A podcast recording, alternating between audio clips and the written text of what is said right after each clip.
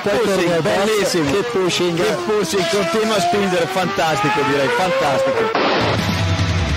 Go to the finish line, keep pushing. Don't worry, I'm pushing like a hell. Fucking, fucking right of it.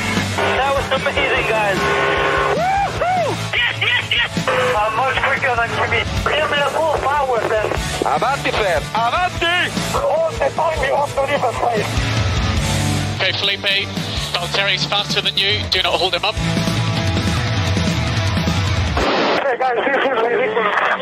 Hola a todos y bienvenidos al episodio 289 de Keep Pushing F1. Este capítulo en el que vamos a repasar un poquito lo que ha sido esta temporada 2022 de Fórmula 1. Vamos a ir, pues un poquito como siempre, repasando equipo a equipo, eh, viendo, parándonos más en unos que, en otros. Evidentemente hay mucho más que hablar de unos que, que de otros y al fin y a la postre, pues hablando también de todos y cada uno de los pilotos, de los grandes premios, de los grandes momentos que hemos tenido esta temporada. Y están por aquí Iván Guillán. Buenas noches, Iván. Hola, hola, ¿qué tal? Y también está David Sánchez Castro. Buenas noches, David. Buenas noches. En unos eh, un rato se nos unirá Diego Otero también. Lo saludaremos en cuanto, en cuanto se pueda unir. Y por supuesto, para este repaso, para este eh, podcast especial pues, de estadísticas, de un poco eh, recuperar todo lo que nos ha dado esta larga temporada 2022, hemos invitado hoy a David Plaza. Buenas noches, David. ¿Qué tal? Buenas noches, Jacobo. Buenas noches a todos. Un placer eh, tenerte por, por, aquí. Y nada más empezar, eh, ya te voy a preguntar un poco eh, tu opinión en general sobre esta, sobre esta temporada. La temporada 2021 fue una temporada que creo que todos definimos como, como muy buena, muy entretenida, pero ¿qué te ha parecido a ti personalmente esta temporada 2022? Hombre, eh, sí que es cierto que ha sido una buena temporada. Creo que hemos tenido carreras, mmm, varias carreras bastante buenas. Hemos tenido interés.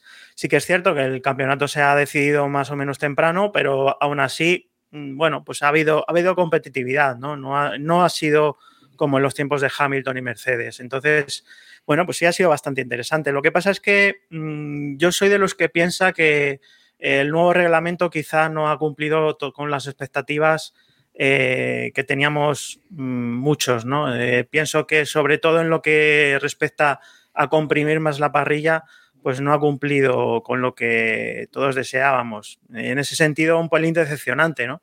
Pero bueno, al fin y al cabo la competición ha sido, ha sido bastante buena y tampoco, tampoco nos vamos a quejar demasiado. Sí que empezamos un poco la temporada bastante pues ilusionados con esta nueva normativa. Parecía, ¿no? Parecía que estaba funcionando. Bueno, luego comentaremos si es un poco, pero eh, los coches realmente sí se pueden pegar un poquito más eh, unos a otros, pero quizás no tanto como esas primeras carreras nos, nos hacían pensar, ¿no?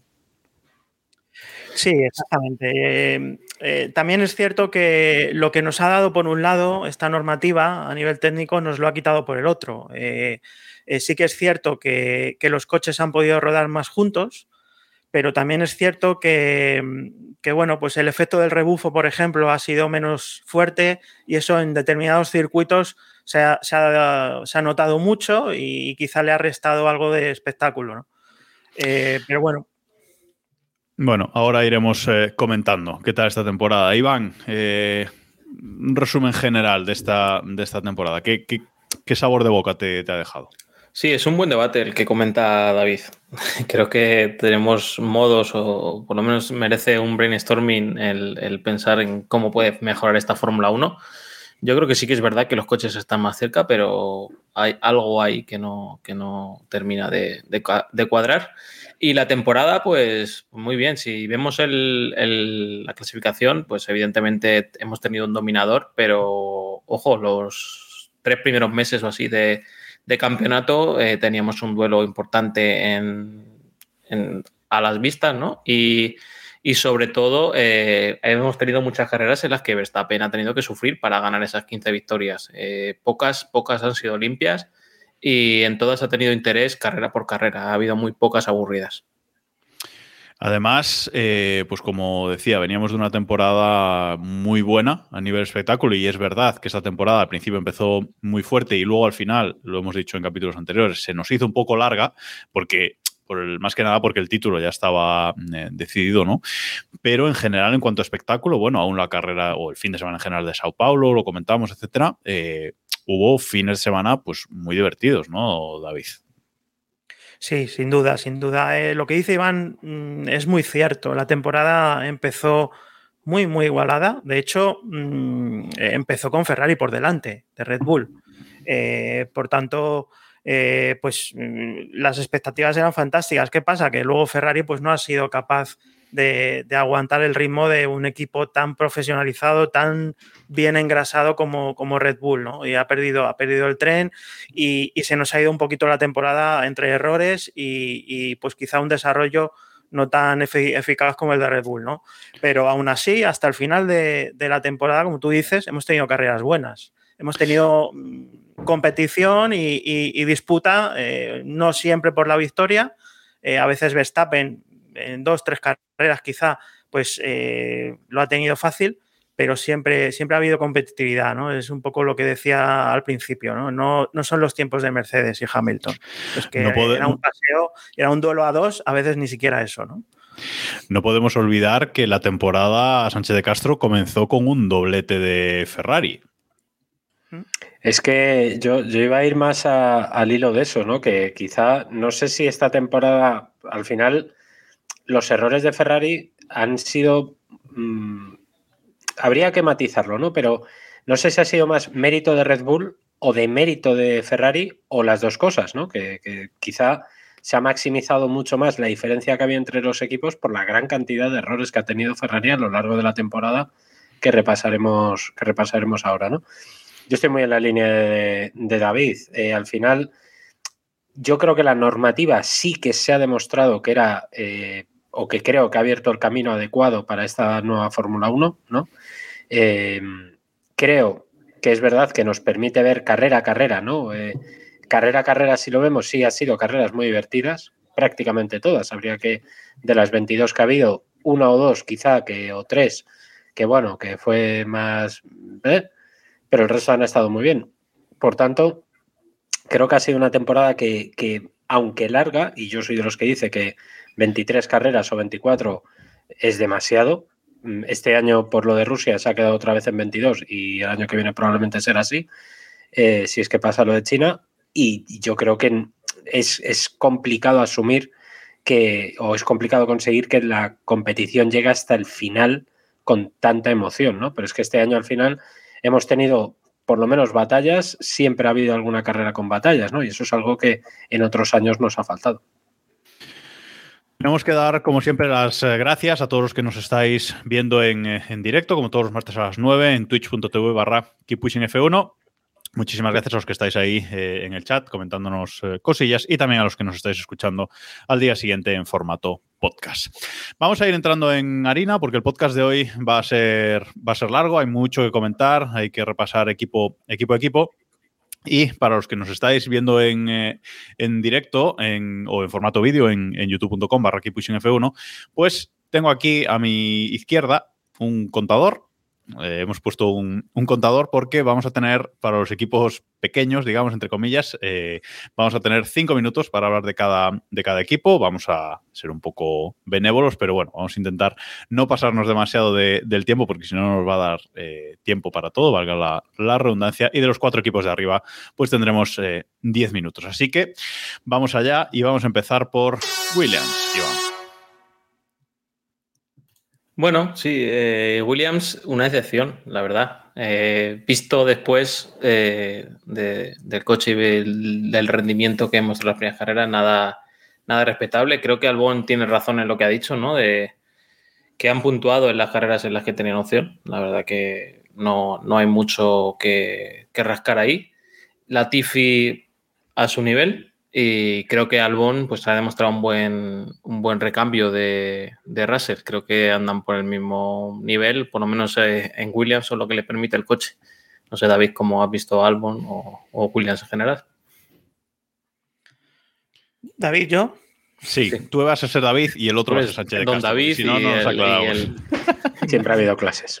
Eh, pues sí, coincido contigo. Básicamente lo que se salva de Williams este año es, es Albon y poco más. Eh, eh, de hecho, el coche en clasificación ha sido notablemente más lento que el año pasado. en carrera mm, tampoco ha sido gran cosa y, y, bueno, el mérito de Williams es que sí, efectivamente, prácticamente cada vez que han tenido la oportunidad de puntuar lo han conseguido pero más allá de eso, mm, realmente no ha habido mucha evolución, el cambio de reglamento no, lo han aprovechado.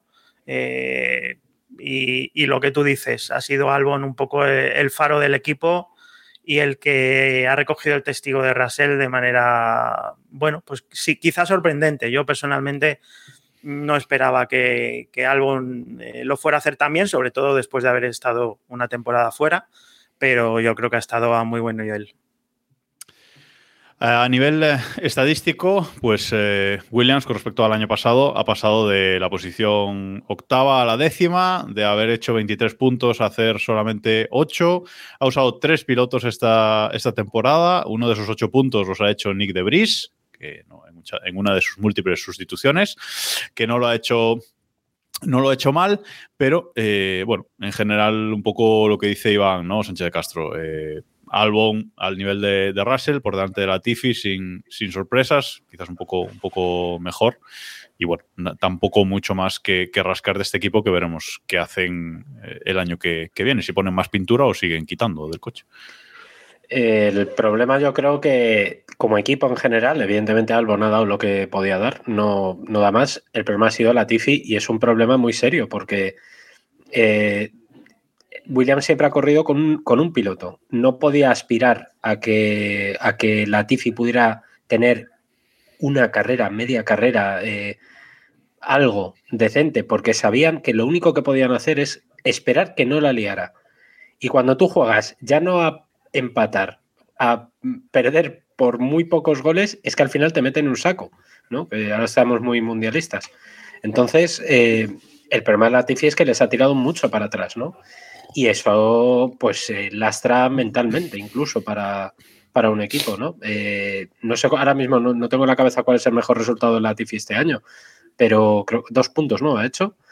Eh, mm, en fin, es que lo dice todo, es que ha puntuado lo mismo que Nick Debris en una carrera, ha estado hasta prácticamente anteayer con cero puntos eh, y Albon, joder, no, no, es que haya tenido grandes actuaciones de estas que digas, oh, que no, pero no ha, por lo menos no ha desentonado. Bueno, el, dato que, sacamos de motor.es, gracias David por tu insigne eh, eh, artículo de los lunes de estadísticas, que disfrutamos todos, eh, es que ha estado a seis décimas la Tifi de, de Albon en clasificación. el año pasado con Russell estuvo a tres. No sé si eso habla bien de Albon, si habla mal de la Tifi o las dos cosas, yo, yo diría.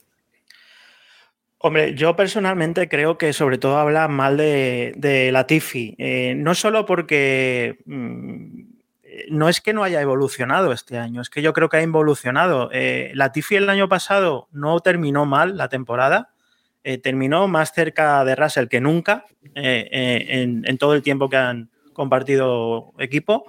Pero este año ha vuelto a estar mucho más fallón, ha estado muy, muy lento en clasificación, en carrera, eh, realmente Latifi con el coche nuevo, con esta nueva reglamentación, eh, ha sido un poco como empezar de cero para él, eh, como volver a su temporada de debutante. Por tanto, para mí, básicamente es, de mérito de Latifi. Por suerte, no lo vamos a tener más de momento en la parrilla de, Fórmula 1. Williams cambia sus pilotos, se nos ha acabado el tiempo de Williams. simplemente decir que eso, que eh, Williams cambia, eh, cambia ese piloto, Latifi se, se va y bueno, veremos si con dos pilotos medio decentes eh, puede hacer algo la temporada que viene. No sé, Iván, si quieres cerrar. con algo. No, no quiero cerrarlo. Es lo mejor que se puede decir de Williams, no cerrarlo este año. pues vamos entonces. Vamos entonces a arrancar con Alfa Tauri. Ah, pensé que ibas a poner bocinazo. no os peguéis, no os peguéis. No, hombre, el bocinazo solo para cuando termine el tiempo. Vale, vale. Bueno, pues arrancamos el tiempo con, con Alfa Tauri. Alfa Tauri, eh, peor resultado, ponías aquí el guion, Iván, peor resultado en 20 años junto con 2018. Acaba el campeonato en la novena posición. Sí, eh, a ver, es una estadística así un poco perdida, pero sí que es verdad que desde que prácticamente desde que entró en Fórmula 1, eh, pues es, uno de los peores resultados que ha hecho. Siempre ha tenido un coche o, momentos en los que ha brillado y este año nada. A mí me, me decepciona Gasly, eh, tampoco es que esperara mucho de él. Y su noda tampoco ha dado el salto de, calidad. Y bueno, yo creo que han dejado de lado mucho el, desarrollo del coche enseguida y bueno, se han puesto a pensar en, otras cosas. Sánchez de Castro, eh, Parece que cuanto más se desliga, bueno, parece no, eh, es claro, ¿no? Que cuanto más se desliga em, Toro Rosso de, Red Bull, peor va el coche. Eh, el año pasado no es que nos sorprendiera como tal la, renovación de su noda, pero bueno, no hizo nada el año pasado y este año tampoco esperábamos nada de él. Entonces, como que el equipo va un poco a la deriva. Tampoco sirve como escuela de pilotos ya de Red Bull. Mm, bueno, va un poco a la deriva el equipo, ¿no? Yo veo ahí un marroncito que tiene mm, Red Bull, porque es al final, es lo que tú dices, yo ah, históricamente Toro Rosso servía como, como un escalón para poder foguear a los canteranos, ya no sirve ni para eso. Em, no, como bien dices, al final la, no sé si la huida de, o fuga de cerebros que ha habido, que hubo en, en Toro Rosso en los últimos años, ha ido afectando al, al, desarrollo, pero está claro que no es no es un. No, es el momento que, un momento óptimo ahora mismo para el equipo. Y sinceramente, mm, cuando empezaba a sonar durante esta temporada eh, la entrada de Volkswagen, la entrada de, de bueno, de posibles marcas, Andretti, etcétera, eh, yo veía el equipo de Fanza, mm, vamos, un, un, caramelito, ¿no? Que quizá podían, podían aprovechar, y es que ni siquiera para eso. Su noda es medio piloto o un cuarto. Yo ya sabéis que no me lo trago y no le veo absolutamente nada. Y Gasly, yo creo que ya oía las cantos de sirena de Alpine en marzo prácticamente y se ha olvidado de, ser piloto. Por tanto, mm, para mí ha sido la gran decepción, sinceramente, de esta temporada. Buenas noches, Diego Otero. Buenas noches, ¿qué tal? Disculpad el retraso y lo de llegar. ¿Quieres que hoy te llamemos David? Eh, estaría bien. Me gustaría, por, hacer un poco de, equipo, ¿no? señor D. Podríamos empezar también por señor D y, tiramos por ahí. Bueno, estamos. Eh, he parado el tiempo, eh, he parado el tiempo de, que le corresponde a, Alfa Tauri. Estamos hablando de, Alfa, de Alfa Tauri. Y comentábamos que es un equipo que, va un poco a la, a la deriva. David, una de las estadísticas es que han pasado de estar a 0,7 de media a 1,5 de media en, clasificación. Eh, es una gran pérdida, o sea, más del doble. Sí, sí. Es uno de los equipos que, al que peor le ha sentado el nuevo reglamento. Y, la verdad es que poco más que añadir respecto a lo que habéis dicho. Gasly decepcionante, su noda evolución cero, es un piloto que está ahí porque realmente no hay nadie a quien poner. Y, de hecho, mm, lo que decía David eh, al principio, ¿no? Es que es un equipo que tradicionalmente ha tenido como objetivo servir de cantera, pero está empezando a, dejar de tener ese sentido porque de hecho han tenido que fichar de fuera para poder completar la temporada que viene, ¿no? Y, luego además en Red Bull también han abierto la, puerta a fichar a pilotos de fuera, como el caso de Pérez. Por tanto, eh, si se vende en poco tiempo, la verdad es que a mí no me extrañaría, porque es un, equipo que a día de hoy para mí no, no tiene demasiado sentido. No sé si alguien más. Nos queda un minuto ¿eh? para hablar de Alfa Tauri y no parece haber mucho interés en, nadie, comentar el tema. ¿Qué te parece, Diego, los pilotos para el año que viene? Esa dupla de pilotos que van a tener el año que viene, que seguramente ni las, ni las recuerdes. Eh, Toros Rosos, si no me falla la memoria, habían fichado al, al ínclito de Brice, ¿no? Sí, correcto, correcto. De, de, Brice, y, su noda para, para, bueno, para confirmar. Un equipo de altura. Efectivamente. Eh, a ver, es que yo poco que decir. Es una decepción O sea, para mí Toro Rosso ha sido una decepción tremenda. O sea, es, es demencial dónde han terminado esta temporada, teniendo en cuenta lo que nos tenían acostumbrados. Es cierto que los pilotos pues no ayudan, pero, pero ostras, ha sido muy triste y yo creo que el motivo de existencia de, de esa escudería a día de hoy son eh, los motores y dar tiempo de rodaje y tiempo de información de pista de los motores de, para Red Bull, porque recordemos que son los únicos que comparten motor con, con Red Bull. Y uno de los problemas que hemos visto en Alpine era que los que no tenían nadie más que les diese información de motores. En el momento en que consigan a alguien a quien encalomarle ese motor, yo creo que visto lo visto ya se ha acabado.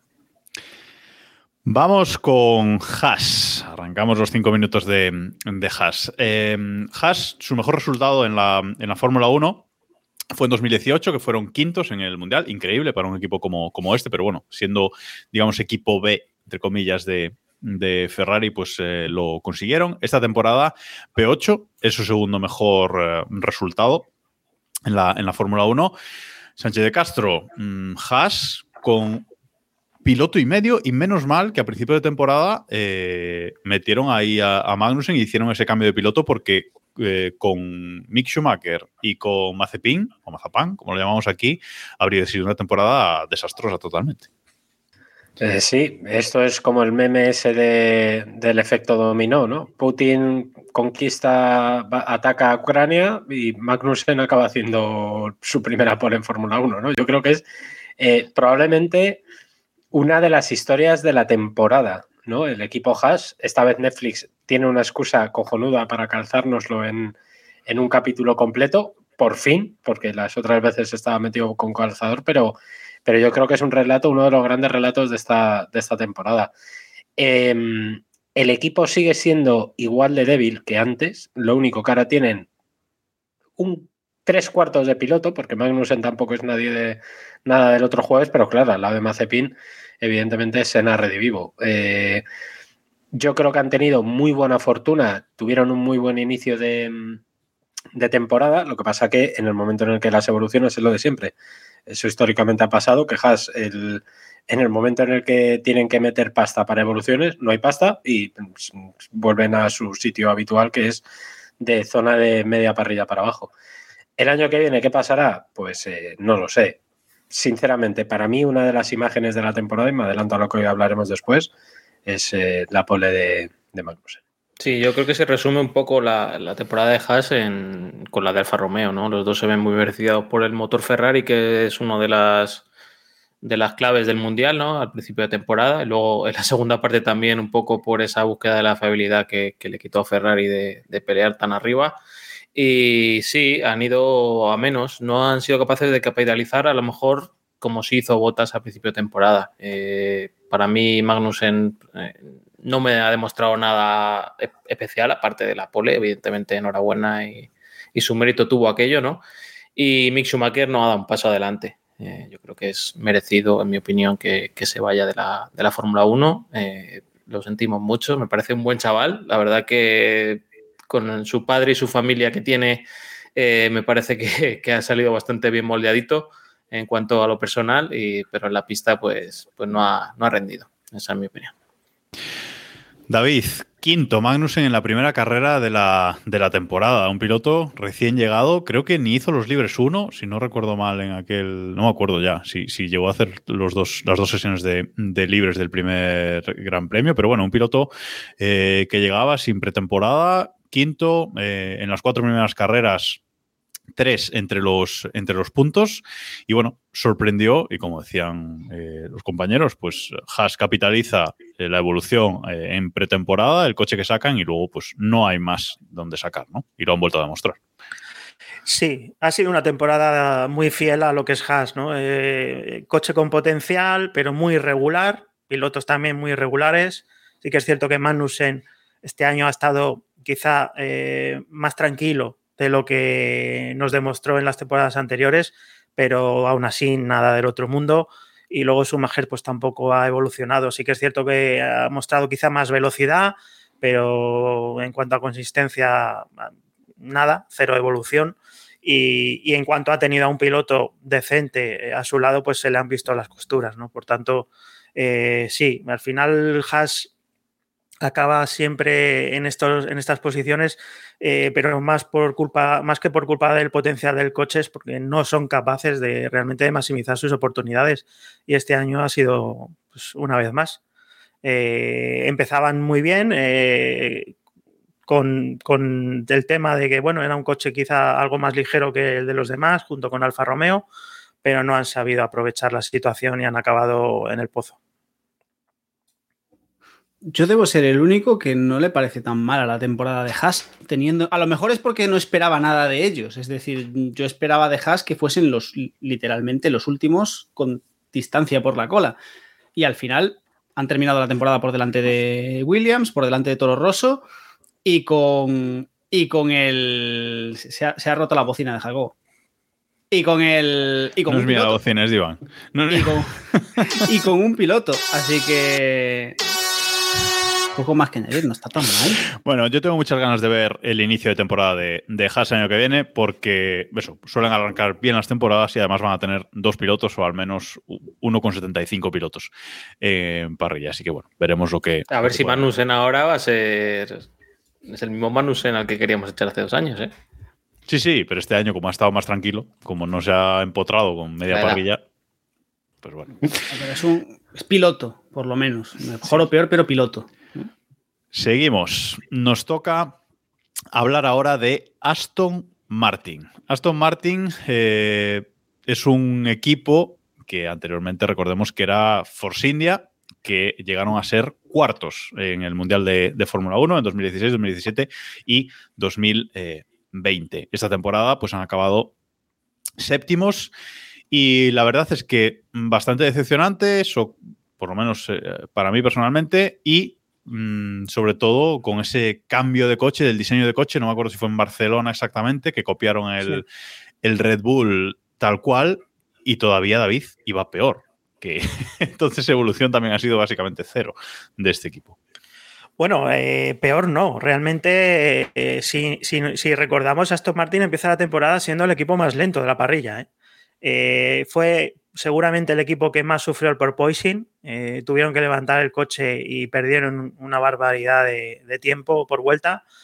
Y, el coche que entró en España sí que es cierto que le costó. En España realmente fue bastante mal, pero una vez que le cogieron un poquito por la mano, eh, en clasificación no, sí que hubo algunos destellos, incluso llegaron a, hacer alguna Q3 eh, aislada, pero sí que es cierto que en carrera mejoraron mucho, en ritmo de carrera muchísimo. Lo que pasa es que salían muy atrás, ¿no? Y no siempre, eh, bueno, pues acababan en buenas posiciones, pero, pero puntuaron bastante en la segunda mitad de temporada, lo arreglaron, estuvieron gran parte de la temporada novenos, eh, ahí con Williams, y al final empataron en la sexta posición con Alfa Romeo, ¿no? Por tanto, bueno, eh, una temporada muy de menos a más, pero en el global sin duda es decepcionante. ¿no? Eh, Aston Martin es cierto que es un equipo que está en formación, que, bueno, pues está en reconstrucción, ha fichado mucha gente nueva, etcétera, pero no deja de ser un equipo con mucha experiencia en la Fórmula 1 y, que además eh, lleva ya un par de añitos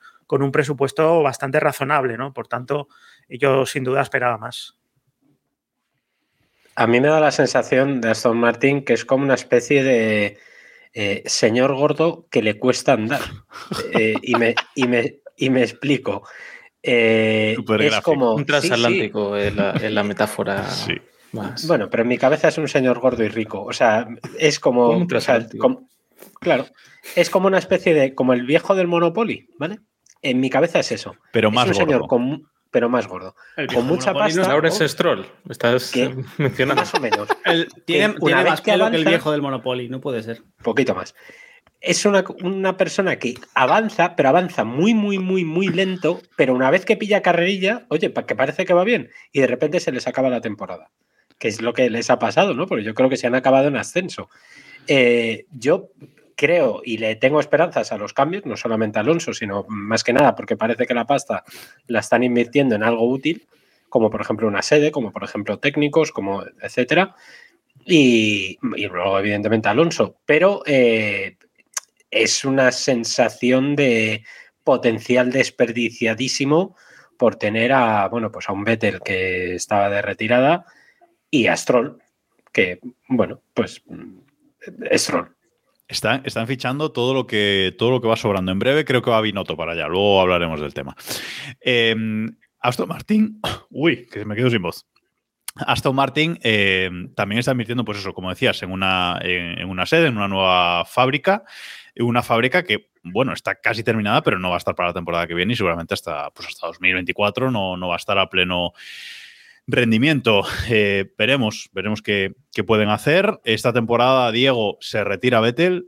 Parece que definitivamente, no sabemos si volverá o no, pero bueno, una, una retirada poco honrosa realmente. También, A ver, yo he de decir que le he dado muchos palos a Vettel en Aston Martin eh, el año pasado y al principio de este y me ha terminado convencido. Es decir, creo que Vettel se termina, se retira en la mejor forma en la que lo hemos visto en los últimos dos, tres años fácilmente.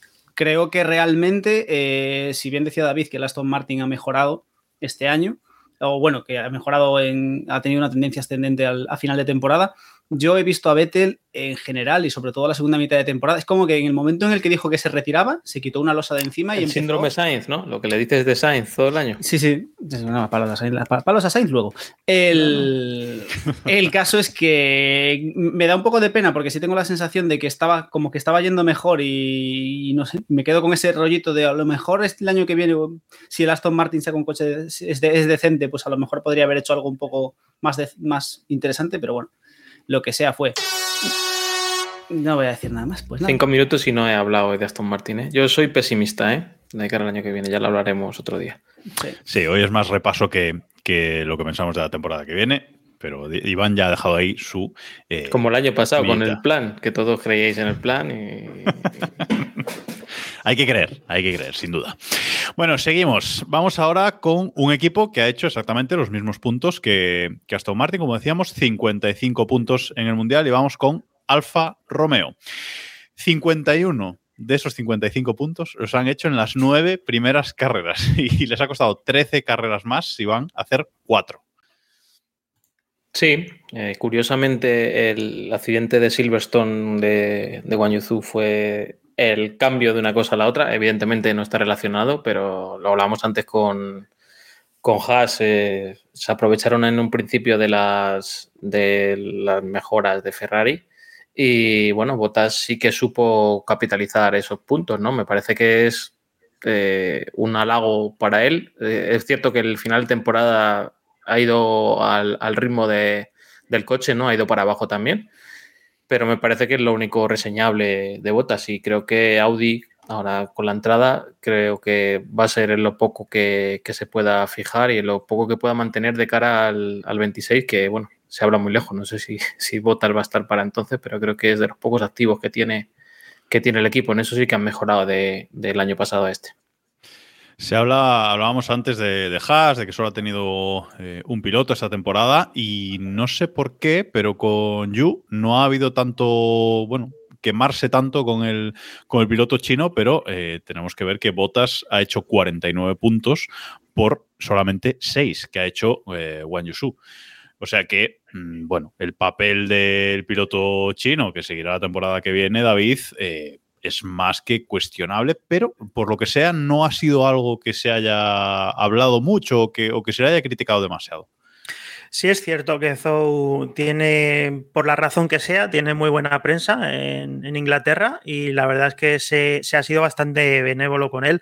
De hecho, mm, recuerdo que cuando se le renovó en septiembre, pues todo el mundo decía que, que muy bien renovado, que, que merecía otra temporada. Yo realmente no he visto en nada especial, sí que es cierto que es su primer año y bueno, pues eh, puede tener cierto, cierto chance, ¿no? Pero eh, para mí la principal decepción de Alfa Romeo eh, ha sido Botas. yo creo que Alfa Romeo ha terminado la temporada con medio piloto. sí que es cierto que, Alfa, que Botas la primera mitad de la temporada estado muy bien, ha sacado la cara por el equipo y realmente ahí es con donde ha cimentado la sexta posición del campeonato de constructores. Pero en la comparación con Zou, eh, tanto en clasificación como en carrera, eh, Botas realmente el último tercio ha sido realmente penoso. Y eso es preocupante ¿eh? desde mi punto de vista. porque un piloto como Botas, con la experiencia que tiene y el caché que tiene, que se, no sé realmente cuál habrá sido el problema, pero Eh, yo realmente me he fijado en ello porque me, llamó la atención en un par de carreras y, el bajón ha sido muy considerable. ¿no? Entonces, bueno, al final han conseguido sacar la cabeza, hay un poco de milagro y lo suficiente como para, para superar a Aston Martin, pero la verdad es que tenía pinta de que se los iban a comer. Por ponerlo en, contexto eh, de, ese artículo de estadísticas que, nos daba mm, eh, David, que escribía David en motor.es, podemos sacar que la media de clasificación de, de Zou eh, o de Yu, o ya no sé ni cómo lo pronuncio, es la misma que la de Mick Schumacher, es decir, 14, en la posición 14 con 4. Es decir, ese es el nivel, ¿no? Un poco, sobre todo en clasificación de, mm, de Yu. Entonces, bueno, veremos qué puede hacer. El año pasado también decíamos que era la primera temporada de Sunoda, en la segunda ha hecho básicamente lo mismo o peor.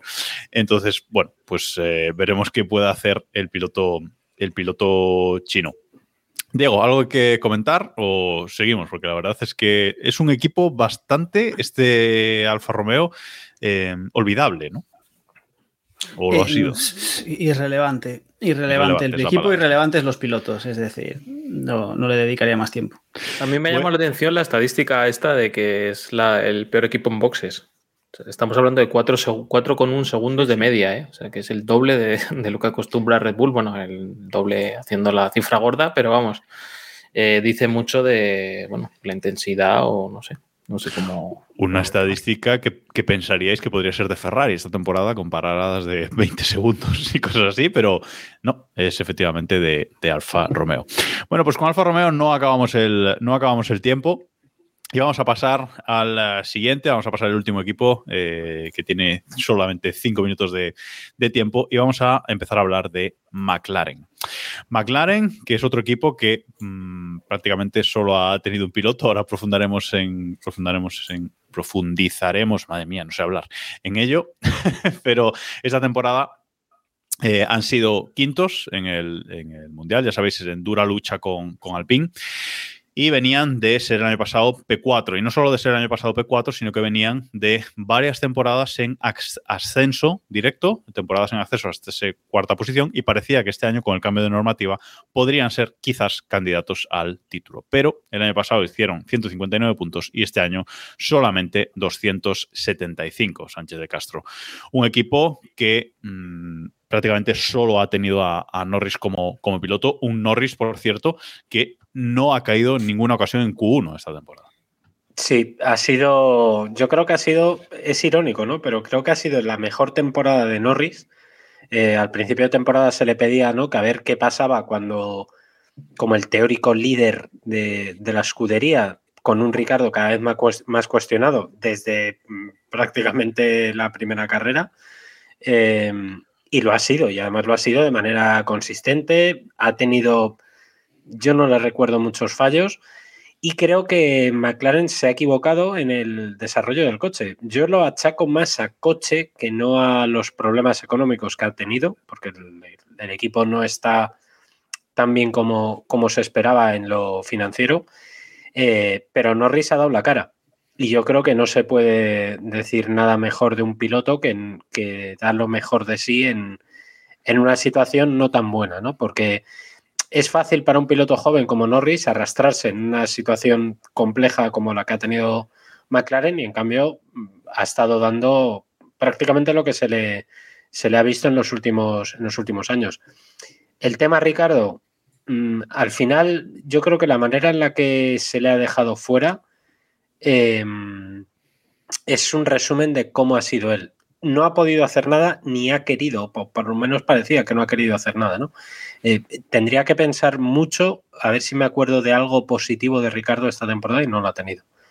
Eh, entonces, eh, quinta posición justa, pero gracias a, Norris, sin duda alguna. David, ¿cómo has visto a, a, McLaren esta temporada? O a Norris, porque como decimos, Ricciardo poco ha aparecido. Sí, pues muy similar a David. Yo creo que, el problema básicamente ha sido el coche. Han fallado con, el diseño. Quizá han sido demasiado conservadores.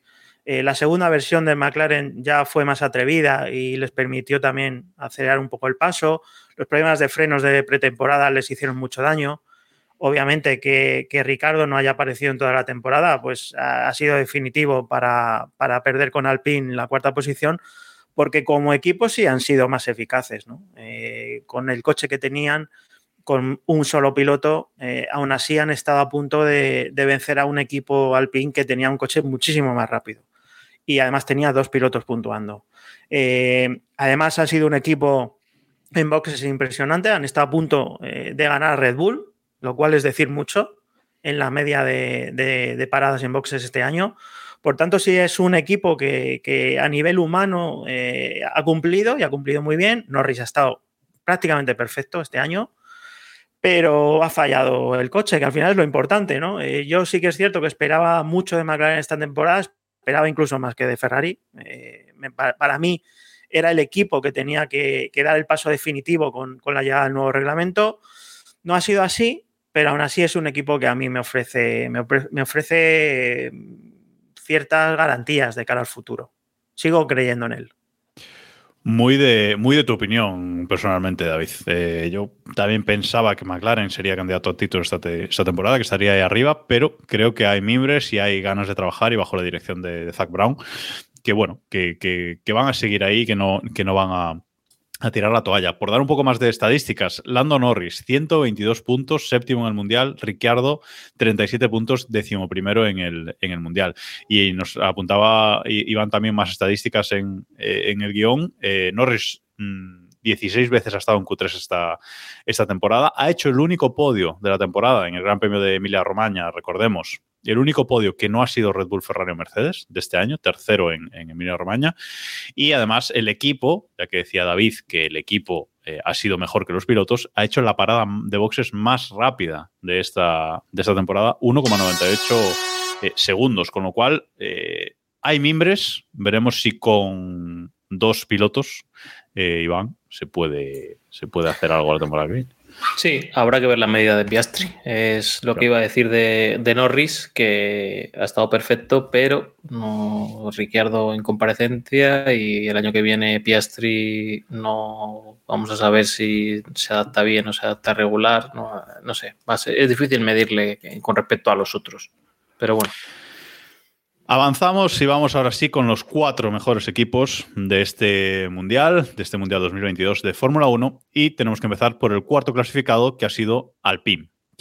Alpine ha sido el equipo de Ocon, el equipo de Alonso, el equipo de la lucha entre los dos, Diego. Un equipo en el que Alonso ha estado por delante de, Ocon en clasificación, eh, ha sido más rápido en clasificación, 0,4 de media sobre Ocon en, clasificación, pero a la postre Ocon ha sido el que ha acabado por delante en el, campeonato de, pilotos. Ocon octavo con 92 puntos y Alonso noveno con 81.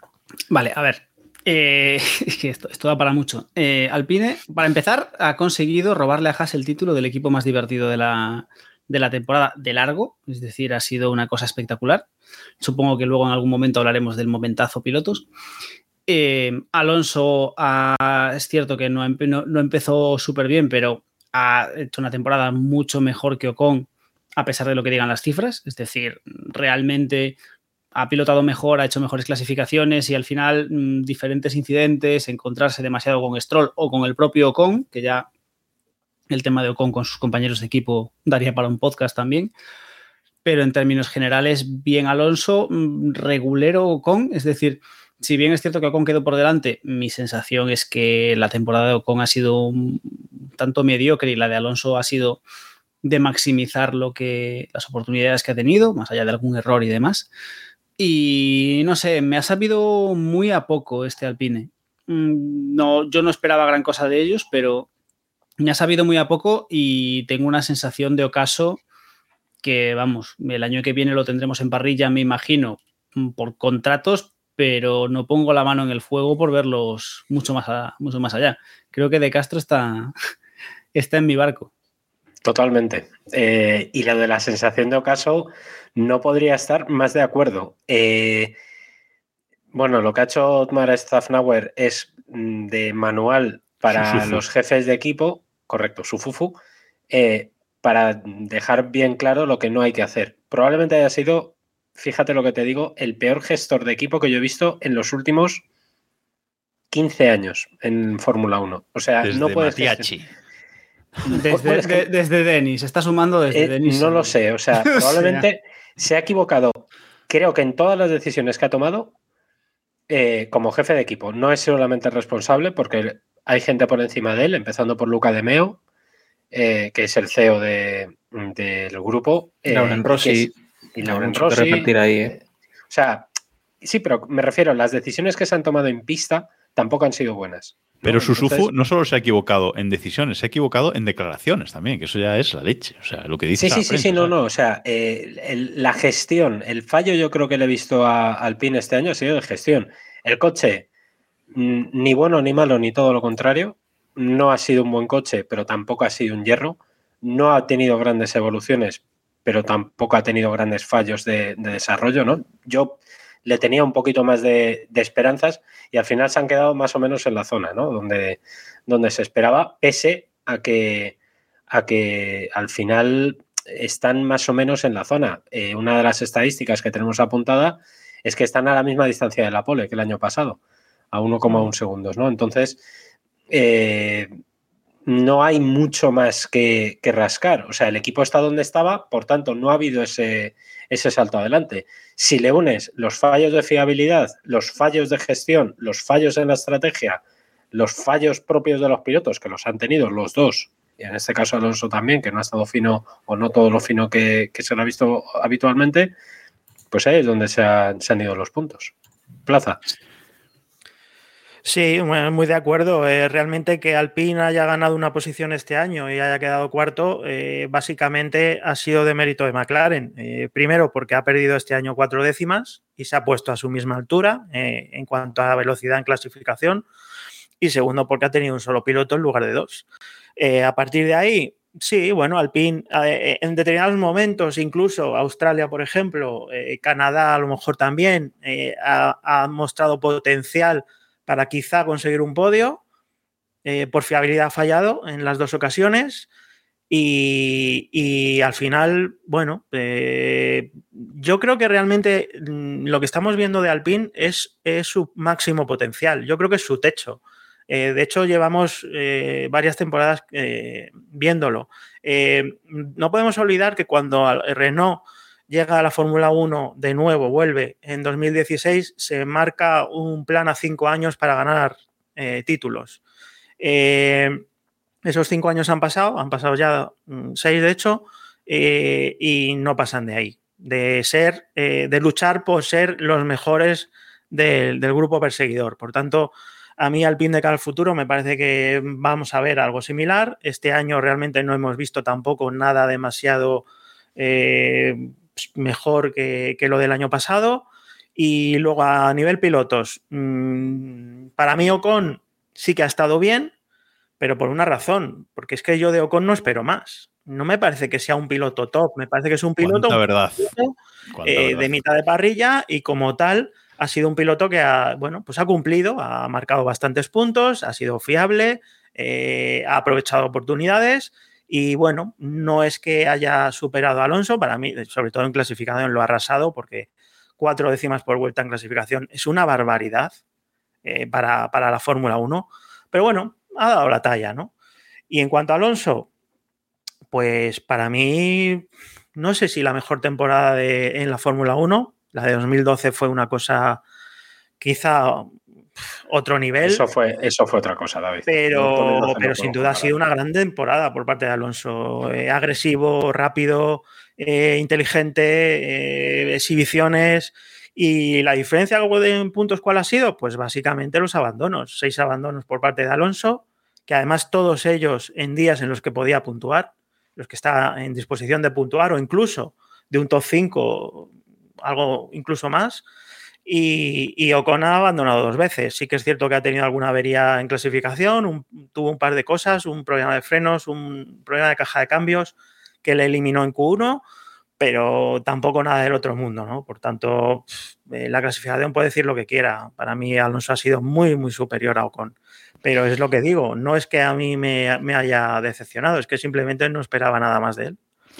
Muy de acuerdo con, lo que habéis dicho los dos sobre, sobre Alpine. Eh, y sobre todo me gusta centrarme en esa parte de, la fiabilidad, ¿no? Porque Ocon ha abandonado dos veces, como decía David, eh, Alonso cinco, pero siempre los abandonos de Alonso han sido, pues eso, en posiciones de recoger muchos puntos, ¿no? Y él lo, lo decía, el propio Alonso cuantificaba en 60 puntos o más esos abandonos, eh, que luego habría que ver, ¿no? Pero eh, más o menos 60 puntos esos abandonos que, ha tenido por, por fiabilidad, no por accidentes, no por fallos, por fiabilidad pura y dura del coche, de tener que abandonar o de pararse el coche en, en pista. Entonces eso la verdad es que eh, no puede ser, clama bastante, al, clama bastante al cielo y yo, igual que vosotros, veo este equipo en, decadencia, empezando por los pilotos, eh, por lo que parece que quiere hacer Renault con el equipo, que es venderlo.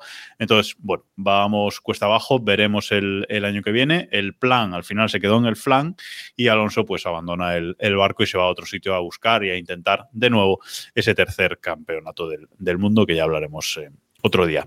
En lo que nos queda de Alpine, pues hay que hablar de ese momentazo contratos, Diego, ese momentazo eh, Piastri, ese momentazo de, que fue uno de los grandes momentos de la temporada, que seguramente mencionaremos después también, pero eh, ese momento de no sé qué contrato tienen mis pilotos, no sé hasta cuándo lo puedo retener, voy a vacilar a Fernando Alonso y al final me quedo en bragas, ¿no?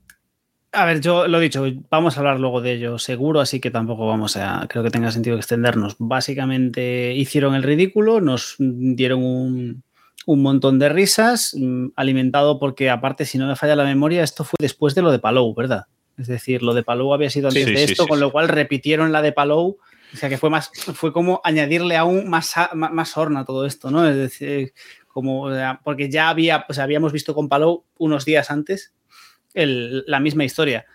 Mm, ridículo, esperpéntico. Es decir, que no me cabe en la cabeza que, no, hayan, que no hayan despedido a, gente, o sea, que no hayan rodado cabezas inmediatamente después de que ocurriese eso. Y la única explicación que se me ocurre es que realmente no rodaron cabezas porque a nadie en la cúpula de Renault, en este caso, le importa tres pimientos el equipo de Fórmula 1 y lo único que están esperando es a ver cómo se lo montan para bajar la presión o porque la orden o el, los movimientos se hicieron en base al que tiene que ordenar que mande, que ronde las cabezas, que yo creo que es el, es el tema. Ahí, vamos. Y no se iba a pedir así, no se iba a pedir rodar la cabeza a sí mismo, que es lo, eso sería el, problema.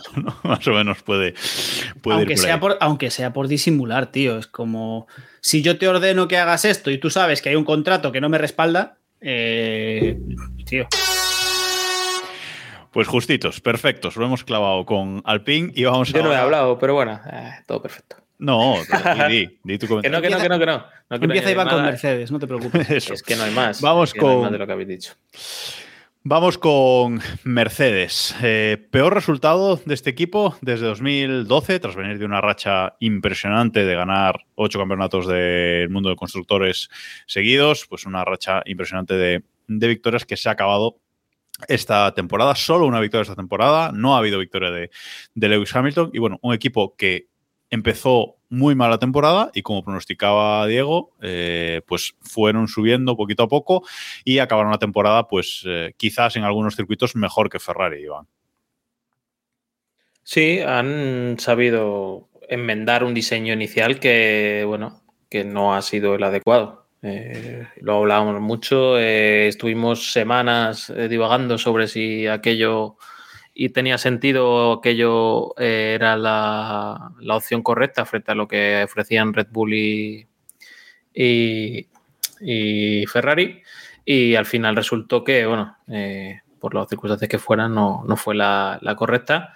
Y nada, mi, duda es, y se la, voy a, se la a plantear a David, porque creo que David Plaza, porque creo que es el que a lo mejor puede guiar un poco en ese sentido, es si Mercedes eh, va a tirar este diseño a la basura, como dice Hamilton, o, y a enfocar su diseño del año que viene, o ha tirado, digamos, porque esa decisión se tomó hace meses, eh, ese diseño eh, más en honor a lo que ha hecho Ferrari o, Red Bull o va a seguir por ese camino. Yo creo que es eh, la gran duda de, este, de este invierno para Mercedes. Sí, eh, duda que también tengo yo. la verdad es que no sabría decirte porque sí que es cierto que han trabajado muchísimo en hacerlo funcionar, era un diseño realmente atrevido. Eh, han sido muy valientes Mercedes este año porque realmente no tenían eh, razones para tomar tantos riesgos y aún así se la jugaron y mucho. Eh, realmente es un diseño muy radical. Y durante muchos meses no lo han conseguido entender. Eso quizá también haya ralentizado esa decisión, ¿no? Porque generalmente el coche de la temporada siguiente se suele empezar a, se le empiezan a trazar los, las primeras, los primeros diseños y los primeros bocetos más o menos en abril, mayo, y probablemente hasta bien entrado el verano ellos no hayan tenido claro qué hacer. Eh, mm, finalmente sí parece que lo han conseguido entender, ahora ya es cuestión de si le, ven potencial de mejora o no. Eh, yo no me, no me mojo, ¿eh? no me atrevo a decir si van a continuar por este camino o no. Desde luego, si por Hamilton fuera, no continuaban. Eso está claro. ¿Cuánto, cuánto de influencia ha tenido en, Mercedes, David, eh, la decisión de la FIA ¿no? sobre el porpoising de seguir con este diseño o no? Porque esa es una gran duda también. No creo que haya tenido demasiada. ¿eh? Yo creo que realmente el problema de este diseño, eh, el, el al final es una consecuencia de, de la nueva normativa más que del diseño. Eh, yo creo que el porpoising de un año para otro, general, eh, lo más probable es que todos los equipos lo solucionen, independientemente de la vía de diseño que, tengan. ¿no? El problema de Mercedes es que optó por, por, no por utilizar los pontones para acelerar los flujos aerodinámicos y para generar carga, sino directamente eliminarlos prácticamente. ¿no? Eso, eh, por un lado, te, permite tener una cantidad de, volumen de, flujo aerodinámico en dirección al difusor enorme, pero por otro lado es muy difícil de controlar ese flujo, ¿no? Eh, por tanto, luego además, eh, que, sea más difícil, que, que sea más propenso a generar turbulencias también hace que sea mucho más propenso a generar drag, resistencia al avance. Y ese precisamente ha sido uno de los problemas de Mercedes de este año, ¿no? Les faltaba punta porque era un coche que generaba más drag del deseado. Por tanto, bueno, pues eh, quizá, quizá, mm, lo más probable es que lo abandonen y, vayan a una vía un poquito más convencional. Pero también es cierto que es que han invertido muchísimo dinero en, en entender y desarrollar ese concepto. Por tanto, no sé, no me atrevo a, asegurarlo al 100%. Yo la verdad es que tampoco me atrevo a, mojarme en este sentido porque que hayan estado tanto trabajando en el coche hasta, eh, hasta final de temporada para poder eh, entender este diseño evolucionando da a pensar que, lo van a usar el año que viene también. Pero claro, lo que decías tú, David, si, si tiene potencial o no para, poder continuar eh, por ahí. Diego. A mí me decepcionaría mucho que no lo utilizasen. Compro mucho la teoría de que si Mercedes fuese a tirar este diseño, no habría desarrollado tanto el, monoplaza. Al final hemos visto al Mercedes mejorar durante toda la temporada. Han terminado la temporada, no sabemos cuánto gracias al demérito de Ferrari, pero han, terminado la temporada ahí. Eh, consiguieron ganar una carrera. no vamos a entrar en los porqués, pero consiguieron ganar una carrera, consiguieron estar cerca, consiguieron en carrera durante toda la temporada estar consistentemente en el lugar que les tocaba y ser regulares e ir rascando cuando podían. Fueron un poco el McLaren del año pasado, este año, y alabamos mucho a McLaren el año pasado en su día. Y a, mí todo me hace indicar que Mercedes está intentando apostar por este diseño. O sea, es decir, me sorprendería mucho que Mercedes haya dedicado un montón de trabajo a mejorar este coche no tengo muy claro por qué, porque la, la, segunda, o sea, la tercera posición del campeonato la tenían de forma bastante cómoda y el tema de la victoria era algo, por mucho que dijesen que se antojaba un poco imposible, salvo una carrera loca. Es decir, no tenían por qué dedicar tanto esfuerzo a este coche si no iban a reutilizarlo. Entonces yo me imagino que la apuesta será esa. Y eso espero. Y a ver, dentro de lo malo, creo que no ha sido una mala temporada de Mercedes, teniendo en cuenta cómo la empezaron. Eh, no ha sido una mala temporada de Mercedes, por supuesto, porque solo han tenido un único abandono por problemas mecánicos en Bélgica con, Hamilton. Ha sido el único equipo que ha puntuado absolutamente en todas las eh, carreras.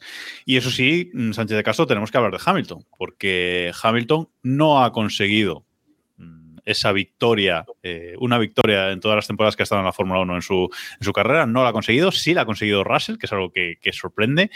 Y además es la primera vez que Hamilton se queda fuera del top 5 del Mundial. Ha quedado sexto con 240 puntos por 246 de Sainz. Se ha quedado fuera del top 5 del Mundial. Yo sinceramente le doy un suspenso a la temporada de Hamilton, ¿eh? pero un suspenso radical. Eh, le he visto fallón, cosa que no recordaba yo a Hamilton fallar más allá de lo del año pasado, que evidentemente al lado de Verstappen no es que se falle, es que acabas desquiciado, entonces los fallos se pueden ver. Pero yo le he visto fallón, le he visto más protestón que otras veces y el dato es demoledor. Eh, Hamilton fuera del top 5 por primera vez en su carrera, sin victorias por primera vez en su carrera. Eh, en fin, ¿cuánto de esto tiene culpa el coche? ¿Cuánto de esto tiene culpa él? Bueno, pues eh, comparativamente Russell ha estado mejor libra por libra. Ha sido mejor en el campeonato, ha sido mejor en, en clasificación en términos generales. El principio de temporada de Russell está ahí único piloto de victoria que, que consigue una victoria con, con Mercedes.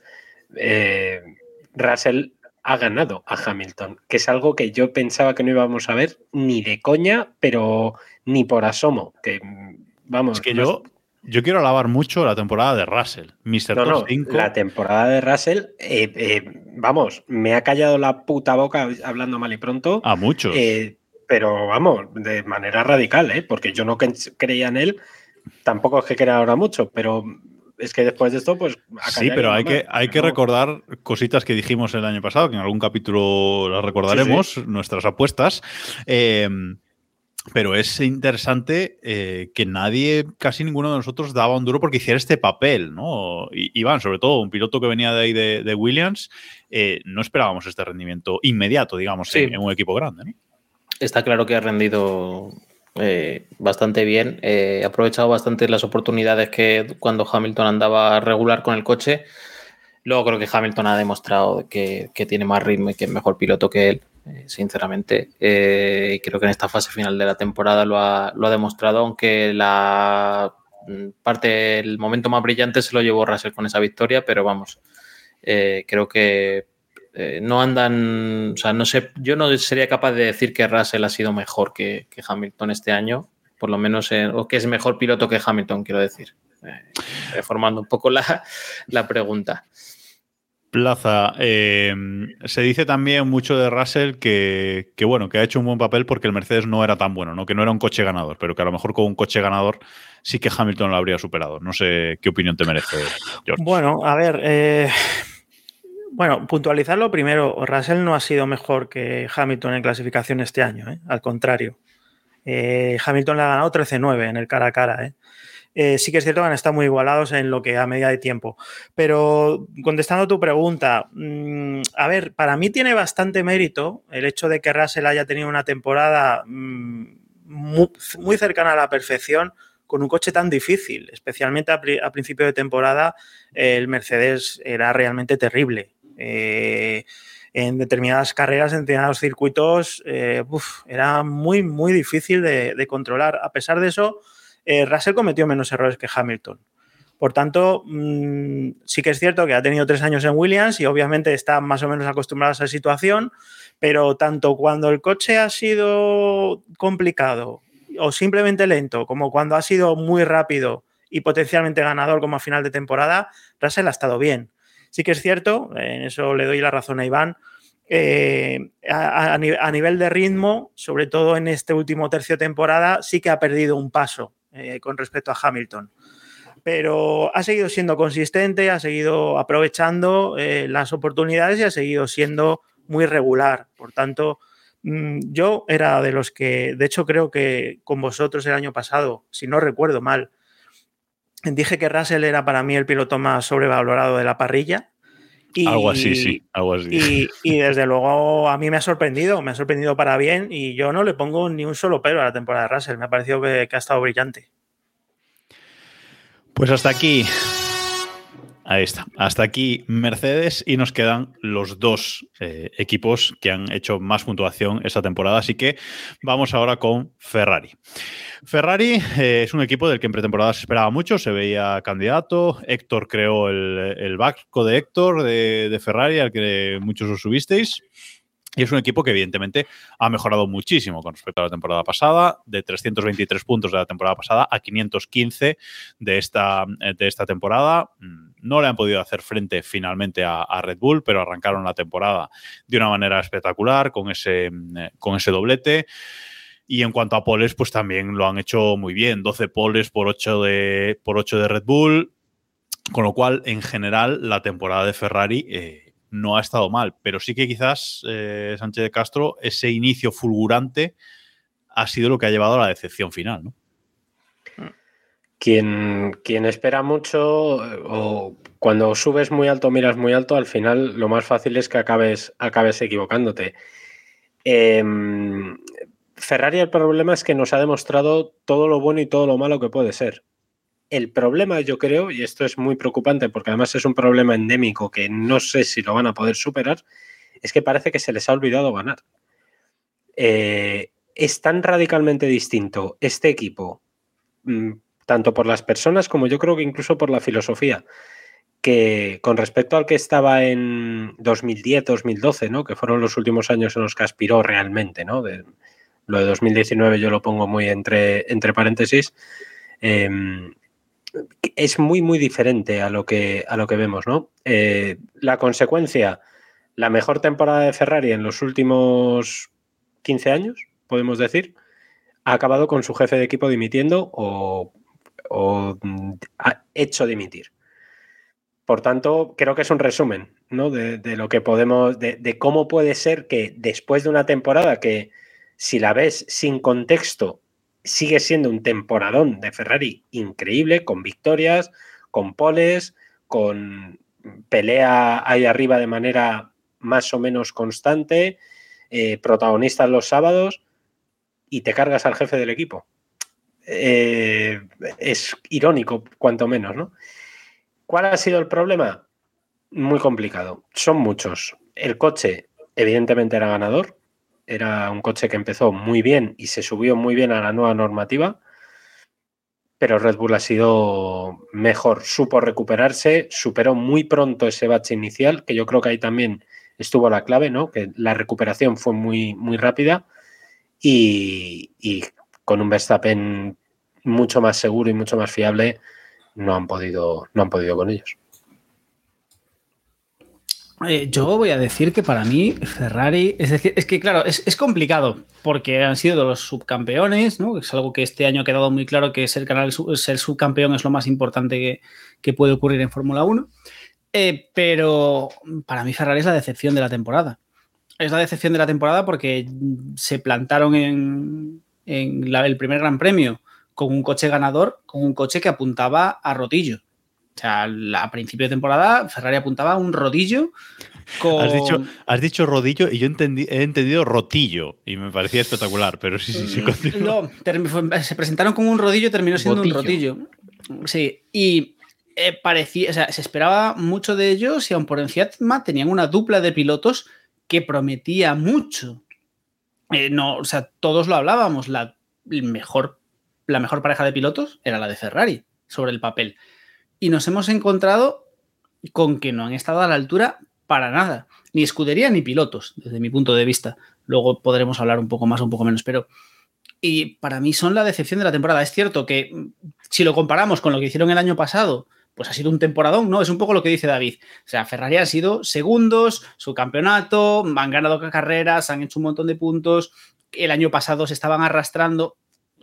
Ha sido, o sea, sobre el papel, parece un temporadón pero realmente, personalmente, mi sensación es decepción absoluta porque esperaba otra cosa de, de Ferrari y, y, y, no sé, o sea, no. Y es un poco lo que decía, lo que decía Sánchez de Castro, es que parece que se les ha olvidado ganar y que, y que hay algo ahí que no funciona.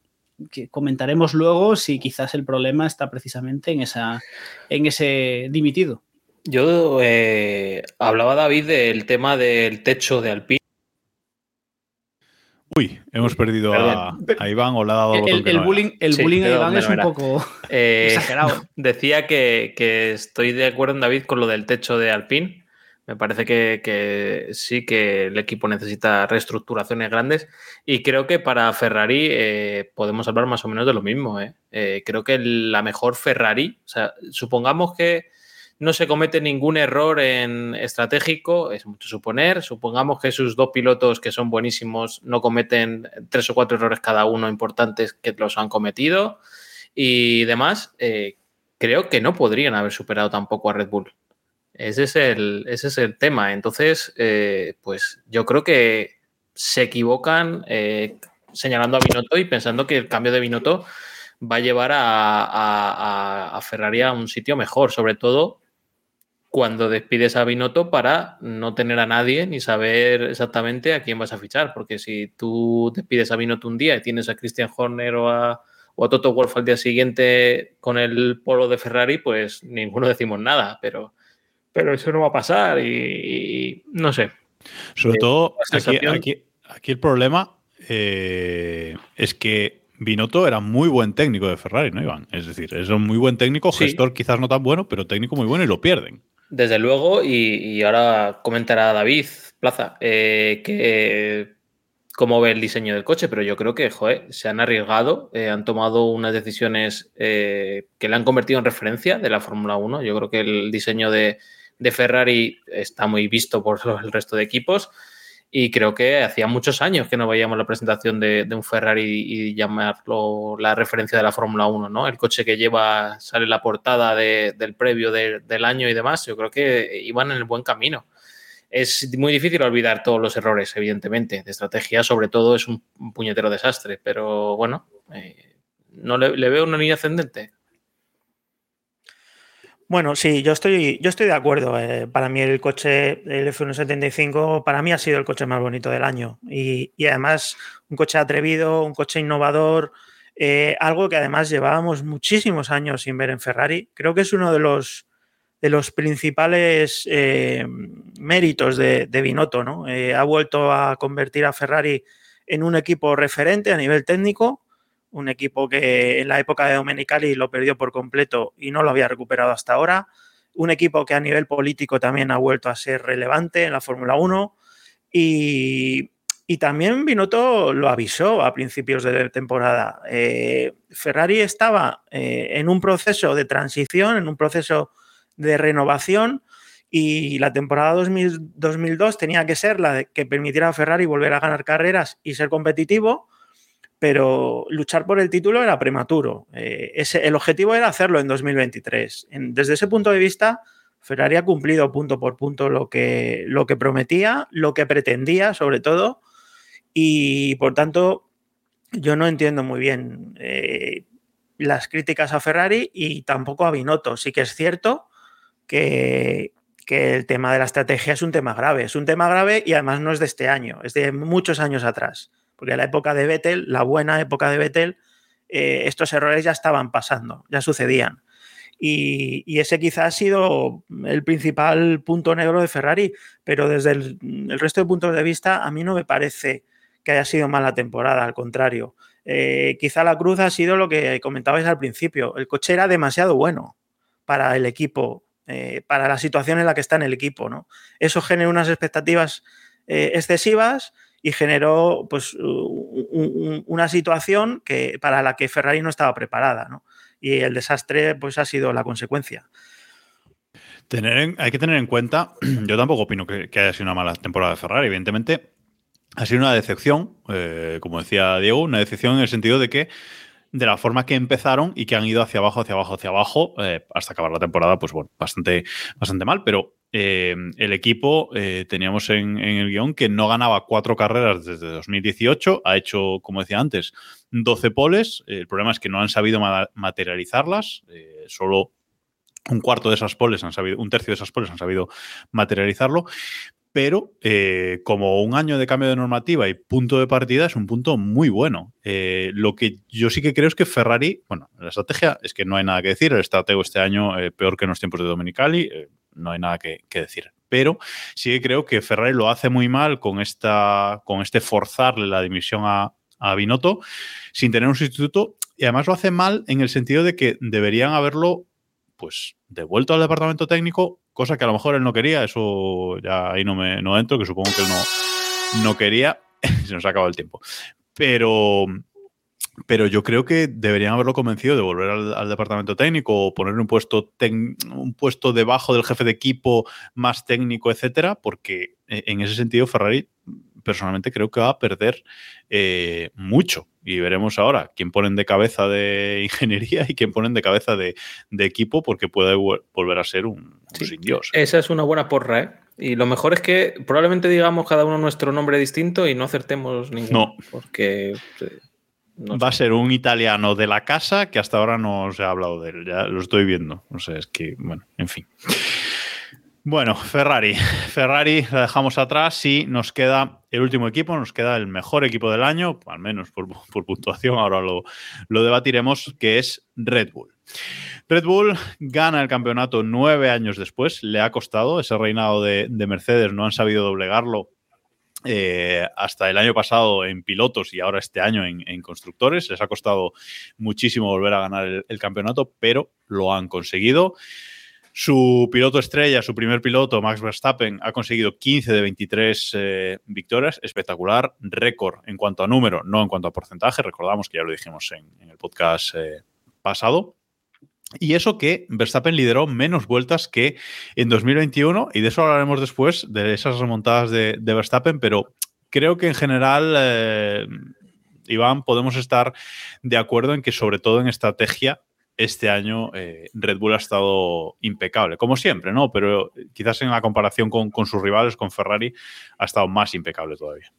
Sí, es que fíjate que hemos hablado de nueve equipos, que de todos hemos podido hablar, sacar puntos a favor o puntos en contra, y, el resumen más fácil es el de Red Bull.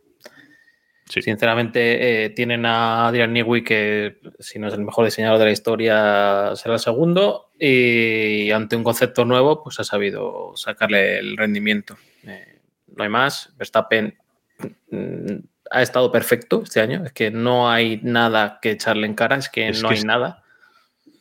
Y, y, ya está. Y Pérez ha estado un poco peor que el año pasado, yo diría. Incluso, por lo menos con la imagen que nos quedamos a final de año, ¿no? Eh, que era más, más peleando arriba. Este año no ha estado tan en lucha por la victoria, salvo algún sitio concreto. Pero bueno, es que no les ha hecho falta para, ser campeones de constructores y, seguir así. Así que nada, eh, no, hay, no hay donde rascar con Red Bull. O sea, ¿vosotros creéis que es tan superior el coche? Es decir, Red Bull como equipo es imbatible, pero es que, o sea, si, si pudiésemos coger, volver a principio de temporada y cambiarlos, cambiar el Ferrari y el Red Bull de box, ¿creéis que el resultado final de la temporada habría sido muy diferente? Porque yo creo que el mérito de Red Bull es el conjunto. Eh, a ver, es cierto que tienen a Adrian Newey, que es lo que dice Iván, si no el mejor, el segundo mejor. Ojo, ojo, Adrian Newey autónomo, ¿eh? Recordaos aquel capítulo que, no estuvo David, me parece, pero Adrian Newey autónomo. podría llamarle Ferrari, porque al ser autónomo podría llamarle Ferrari para que diseñara el autónomo. sí, sí, sí. pero, pero vamos a ver, eh, tienen a Adrian Newey, tienen a Christian Horner, que creo que hablamos muy poco de Christian Horner y tiene eh, un meritazo como jefe de equipo todo lo que ha conseguido año tras año con Vettel, con Ricciardo, con Verstappen. Eh, no es con Jerry Halliwell. Perdón. Ojo, y las fábricas por encima de, Horner que, han tenido la paciencia de nueve años eh, sin victorias, eh, con Honda, etcétera, etcétera. Sí, digo. el mayor mérito de Horner ha sido aguantar a Wolf. tiene mérito. Y no darle dos, guantas. Ser, totalmente de acuerdo. Ser, contrapartida de Wolf tampoco es fácil, ¿eh? porque Wolf, lo hemos, lo hemos dicho aquí muchas veces, mm, Wolf era un imbécil, pero como jefe de tío de equipo, el tío es un fuera, es, brillante. Es un, es, un, imbécil, pero en su trabajo es muy bueno, indudablemente, aunque sea un imbécil. Pero, y en este caso de Red Bull, lo que os decía, yo creo que es todo un conjunto. Tienen al mejor piloto, tienen al. Pero aún así, yo creo que en este caso el monoplaza, siendo seguramente uno de los dos mejores, no tengo esa sensación de que el Red Bull como monoplaza sea tan dominante. Yo opino igual, ¿eh? Frente al Ferrari. De hecho, ¿qué es eso? Yo creo que si cambiásemos los monoplazas, el resultado sería el mismo. El mismo me refiero a nivel de puntos, victorias, no simplemente que ganarían igual, sino que no creo que, sea esta, que exista esa diferencia tan grande. Una de las claves de esta temporada, David, eh, yo creo que ha sido esa, la perfección de, Verstappen, que creo que en, las, en, la primera mitad de temporada se encontró con muchas victorias por demérito de, Ferrari y luego mm, pues se puso en modo campeón, algo que el año pasado le costó, pues quizás pues eso, por, por, ganar su, ir a ganar su primer título, etcétera, pero este año ha tenido una seguridad impresionante y como decía antes, se ha visto sobre todo en muchas carreras en remontadas, que le daba igual salir el octavo, el veinte o el décimo, que él estaba seguro, esa mentalidad de ganador, que al final llegaría arriba. Sí, bueno, Verstappen lleva un poco en ese plan quizá desde más o menos mediados de 2018, ¿no? Es un piloto que ha llegado a un estado de madurez eh, impresionante. Em, yo siempre he sido muy fan de Hamilton, lo sabéis pero para mí ahora mismo Verstappen es la clara referencia de la parrilla. Me parece un piloto impresionante. Eh, no solo porque es un piloto espectacular, es, es una delicia verle competir, ¿no? Porque es agresivo, es, es atrevido, es que además es consistente, es efectivo, ¿no? Por tanto, eh, para mí ahora mismo lo tiene todo. Y este año es lo que decís. Tanto en la primera mitad de temporada, en la que Ferrari era un poquito superior en muchas carreras, eh, pero aún así, bueno, independientemente de eso, están muy igualados.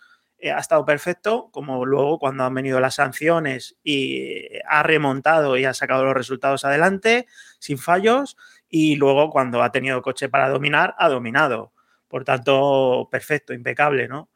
Y, Red Bull un poco también lo mismo, ¿no? Estoy muy de acuerdo con Diego. Creo que cuando hablamos de Ferrari, de este tipo de equipos eh, y decimos que no están preparados para, ganar títulos, es porque los comparas con Red Bull o lo comparas con Mercedes, que ha tenido un mal coche y aún así casi le virla su campeonato a, Ferrari, es por esto, ¿no? Porque mm, son equipos tan, eh, tan eh, competitivos, tan eficaces, tan, no cometen errores ni en estrategia, ni, en puesta a punto, ni en el desarrollo del coche. Eh, están siempre ahí, están siempre ahí y siempre lo hacen bien. Eh, y esa es la diferencia entre un equipo campeón y un equipo que tiene un coche rápido, pero que, bueno, pues se queda un poco a medias, ¿no? Y ahora mismo no cabe duda, eh, para mí por lo menos, la pareja Verstappen-Red Bull es imbatible desde todos los puntos de vista. Y, y respondiendo a Diego, que si hubieran cambiado el coche, habría ganado igual el campeonato con, con, el Ferrari, estoy seguro. Y de hecho, no solo es que habría ganado, es que creo que habría terminado la temporada también con cierto margen de ventaja sobre Ferrari con el RB18. Recordemos que Verstappen gana el Mundial con 454 puntos por 308 de Leclerc y 305 de, de, su compañero Sergio Pérez. Y en el Mundial de Constructores, Red Bull gana con 759 puntos por 554 de, de Ferrari. O sea, con mucho margen en los dos eh, campeonatos fácil, parece que lo han hecho fácil y no es que lo hayan hecho fácil, es que han trabajado y trabajado mucho y lo han hecho eh, perfecto. Sin acabar todavía el tiempo de, Red Bull, eh, y ya que estamos con, ellos, eh, primera pole de Sergio Pérez, de su carrera deportiva esta, esta temporada, igual que hablábamos antes de la primera de, de Magnussen. Nos olvidamos antes de mencionar primera pole también de George Russell y primera pole de Carlos Sainz, es decir, primera victoria. y, primera, y primera victoria de Russell y de Carlos Sainz. Eh, entonces, mm, pues ha sido una, una, temporada en la que ha habido cuatro nuevos eh, polemas, cuatro nuevos, eh, bueno, ganadores, nuevos ganadores de, no cuatro, pero nuevos ganadores de, Gran Premio, es decir, que ha, ha sido una temporada que nos ha dado también em, alternativas, aunque Red Bull no dejó ganar a Pérez en México, Sánchez de Castro, porque parecía que lo iban a dejar ganar o pensábamos, pero parece que no. El, caníbal, que creo que es un término para que para los aficionados al ciclismo sabrán a qué me refiero, Verstappen, eh, es, imposible de, debatir. Yo quería poner el foco precisamente en el único gran fallo que ha tenido Red Bull, que ha sido precisamente Pérez. Eh, creo que lo peor de Red Bull, y entiéndaseme, eh, ha sido Pérez en comparación con su compañero, siendo no ha sido una buena temporada de Checo, pero tampoco ha sido una temporada especialmente mala. El problema es que al lado del sol es muy fácil que quedes a la sombra a poquito que, falles, ¿no? Entonces, em, en el momento en el que Pérez mejore un pelín, un pelín, y no me refiero solamente a esas carreras en las que tuvo que ejercer de escudero, etcétera, sino fallos propios que ha tenido, por ejemplo, los sábados no creo que haya estado a la altura. Yo no recuerdo ninguna carrera, quitando la de la pole, eh, o ningún sábado en el que estuviera ahí, ¿no? Realmente para pelear por, por la pole, ¿no? Que fuera un, un piloto de altura para, para, considerarle el sábado. Vamos, eh, no recuerdo haber recortado ninguna foto de Sergio Pérez, excepto el día de la pole, para que os hagáis una idea, eh, para la crónica. Entonces, eh, no, hay, no hay mucho más que, que decir, ¿no? Si Pérez mejora un poquito más el año que viene, Red Bull va a ser absolutamente imbatible, porque Verstappen mmm, es que no, no mete mano nadie.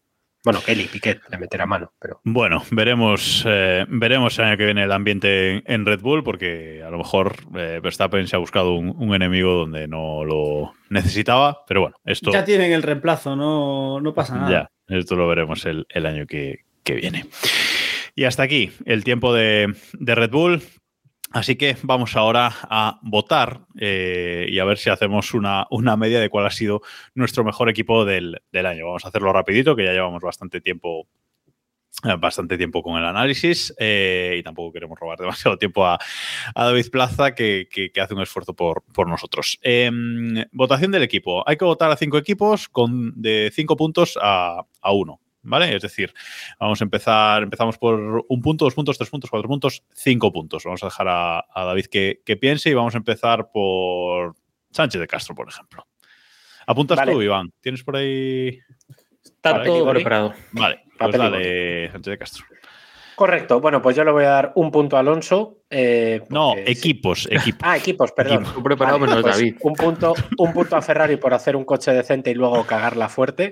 Por darnos ser lamentables. Ojo que se va a quedar sin equipos. Ojo, sí, votar, no. sí. Continúa. Dos puntos McLaren por pura constancia, por lo de Norris. Tres puntos a Aston Martin por el final de año y porque yo creo en la misión a topísimo y tengo que empezar a vender el pollino.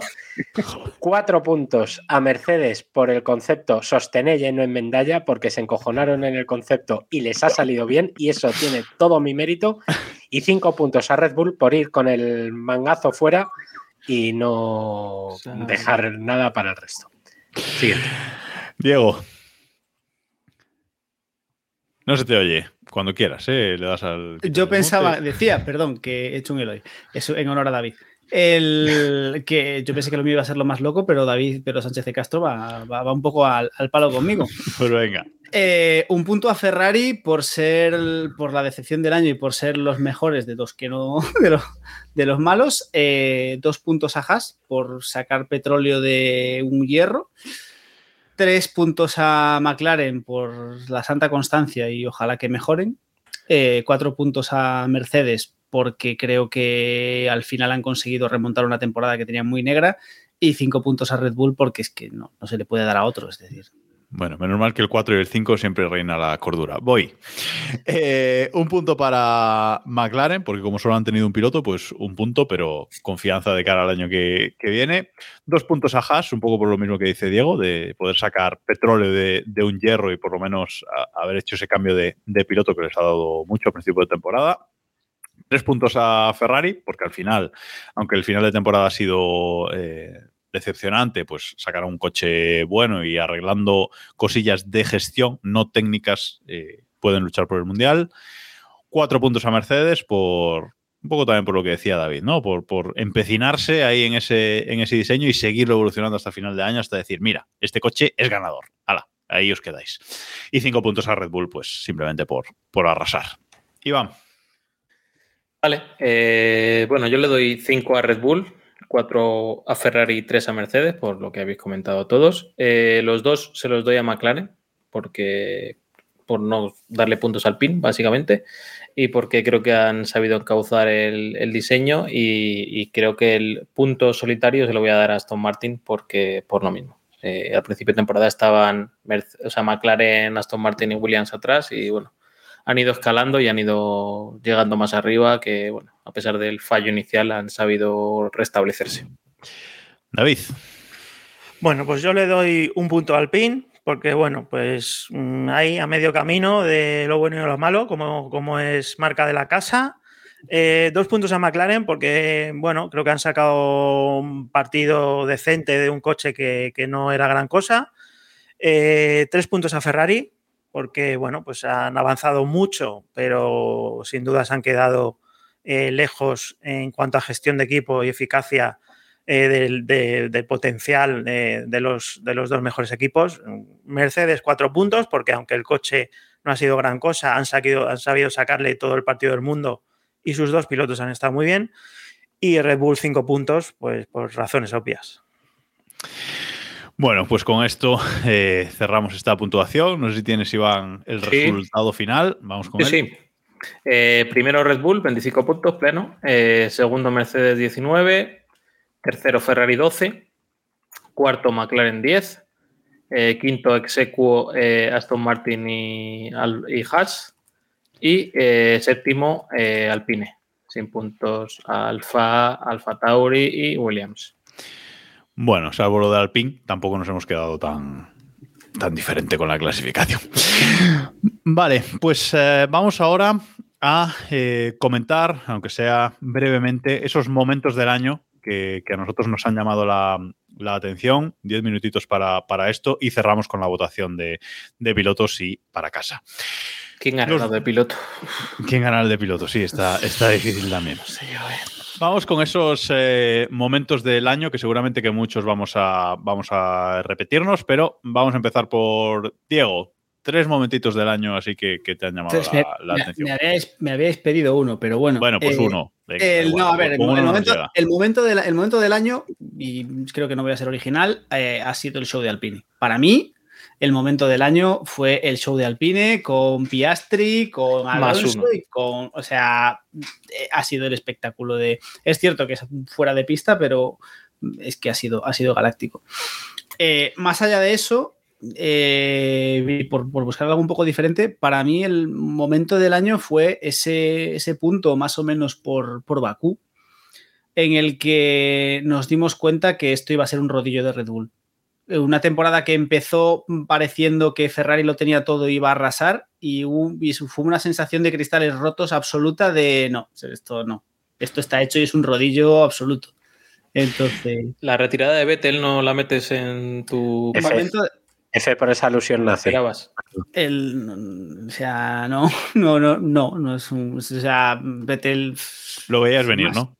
Sí, se veía, se veía venir y no, sorprende a nadie. Me da pena, lo dije antes, me da pena porque creo que se retira en el mejor momento de los últimos dos o tres años, pero aún así tampoco. Por, no, por no quitarle demasiados momentos al invitado, David, tu momento, tus momentos del año. Bueno, para mí mi momento del año eh, fue cuando empieza el parón veraniego y, y el día 1 de, vacaciones. Eh, exactamente. El 1 de agosto, Fernando Alonso anuncia el fichaje por Aston Martin, se monta la de Dios y el 2 de agosto eh, Alpine confirma Piastri y horas después Piastri dice que de eso nada. Eh, para mí esos dos días fueron absolutamente gloriosos. Sin duda los, los más disfrutones. O sea, era una mezcla ahí de caos y, de, emoción que, para mí es claramente el momento culmen de la temporada. Para mí, para mí ese momento que, que comentaba David también espectacular, sobre todo eso, más que lo de Alpine, lo de Alonso dinamitando todo, ¿no? Eh, y, unido a esto, eh, también mi momento del año, aunque más eh, más continuo el tiempo es McLaren fichando pilotos a diestro y siniestro. Es decir, eh, vamos a empezar a fichar, luego ya veremos dónde nos metemos, que por cierto, hoy o ayer han fichado a otro más para la Fórmula E, porque no has llegado todavía. Pero eso eh, excede la Fórmula 1, eso ya va más allá. McLaren está fichando a todo, a todo, pero, pero sí. Iván. Que sepáis que me habéis pisado lo que yo iba a decir. O sea, que yo creo que iba a ser el, original. Con Alpine, con la, verdad. Con la noche de los cuchillos largos. referencia.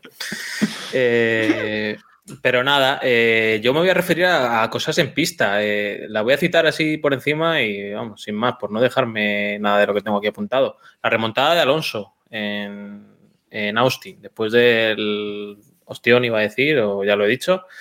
Eh, la noche aquella también de los cuchillos largos, con, con la sanción que, con la que nos levantamos el lunes la mayoría, yo creo. Hijos de Eh, puta.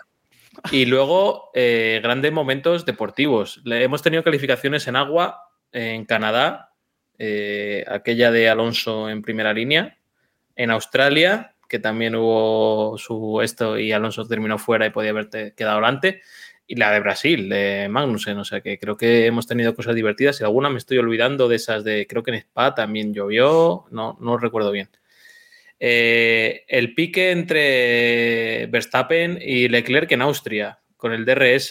Te, Muy bueno te dejo Oh, pasar, no Es te verdad. dejo pasar, eh, etcétera. Y en Silverstone, para mí la carrera del año, y con esta termino, eh, no por la victoria de Sainz, ni por el meme del Stop Inventing, que, es lo que quedará en la historia para la primera victoria de Sainz, sino por la pelea enorme que hubo eh, las últimas vueltas, con muchos coches implicados, en la que yo creo que nos dio el punto ya de ver que la normativa funciona, que los coches se pueden pegar, los pilotos se pueden pegar, y porque creo que ha sido el detonante final de Leclerc, el enfado de Leclerc con el equipo, etcétera, etcétera, y que ver otra Ferrari ya en la parte final. Nos dice siempre al norte en el chat de, de Twitch que me parece que los dos intentos de asesinato de Stroll a dos campeones del mundo tienen que ser mencionados, Sánchez de Castro.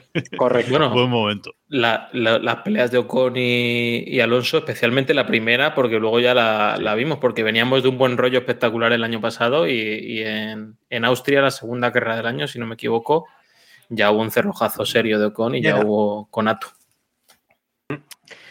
Yo me quedo con, con tres momentos de, de la temporada. Eh, uno de ellos, de hecho, no, no lo tenía ni apuntado. El primero son las declaraciones de Luca de Meo a Albert Fábrega en España.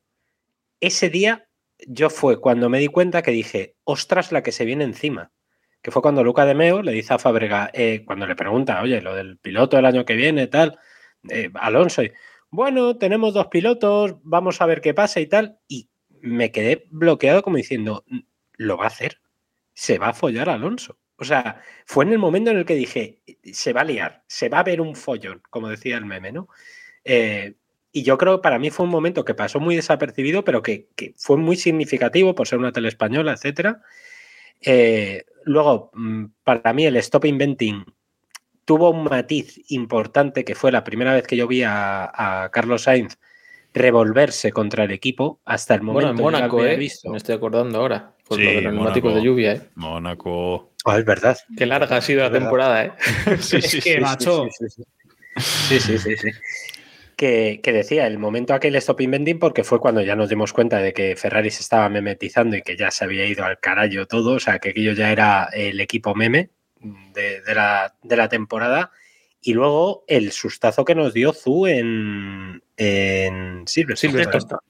Silverstone, eh, que yo ahí pasé miedo.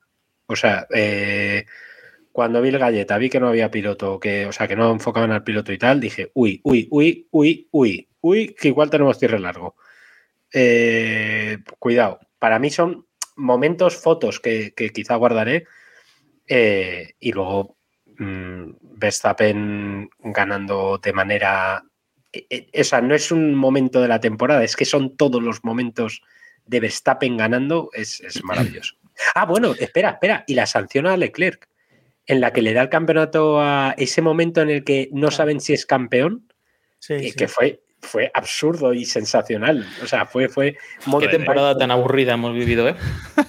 A ver, en general, eh, el meme de la temporada ha sido Ferrari, yo creo. Entre, entre Binotto, eh, bueno, también eh, los stickers que hemos hecho en el grupo de Telegram, t.m barra keep pushing F1, eh, que podéis entrar ahí, porque aunque haya acabado la temporada, va- vamos a seguir dando, dando caña.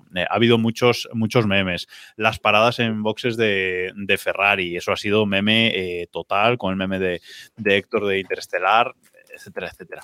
Y yo, por no quedarme con nada en el, en el tintero de lo que tenía apuntado, eh, habéis hablado eh, dos de, de la victoria de Carlos y el Stop Inventing, que me parece el momentazo de la, de la temporada en, en pista, pero cómo se pasa en Ferrari del cielo al infierno, ¿no? Con esa victoria en, en Silverstone y a la carrera siguiente en Austria, el Ferrari de Carlos en llamas, ¿no? Ese, ese también es un, Sí, sí, maravilloso. un Sí. momento maravilloso de venir del cielo y, y- y bajar al infierno con, con Ferrari.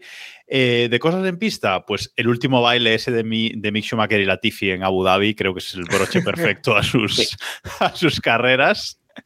Y luego, cosillas que tengo apuntadas, tres cosillas que tengo apuntadas fuera de pista. Eh, lo de los yates de Miami, lo del agua no agua de Miami, a mí eso me parece, bueno, revolucionario, que lo vamos a volver a tener el año que viene. La bomba en Arabia, que parece que fue el año pasado, pero fue este año. Eh, segunda, carrera de la temporada, eh, hay una bomba a, no sé cuánto era, 15 kilómetros del circuito, eh, un misil que cae a 15 kilómetros del circuito y no pasa, aquí no ha pasado nada. y luego no se hablan del Mundial de Qatar, es que ha sido muy, lang, muy largo. Ah, Perdón por el, por, por el off topic, pero ha salido la lista de, países que albergan la Fórmula 1 ordenado por el por su orden de calidad de democracia y no sé qué, ese tipo de cosas. Eh, hay como seis países por debajo de Qatar en la lista del año que viene.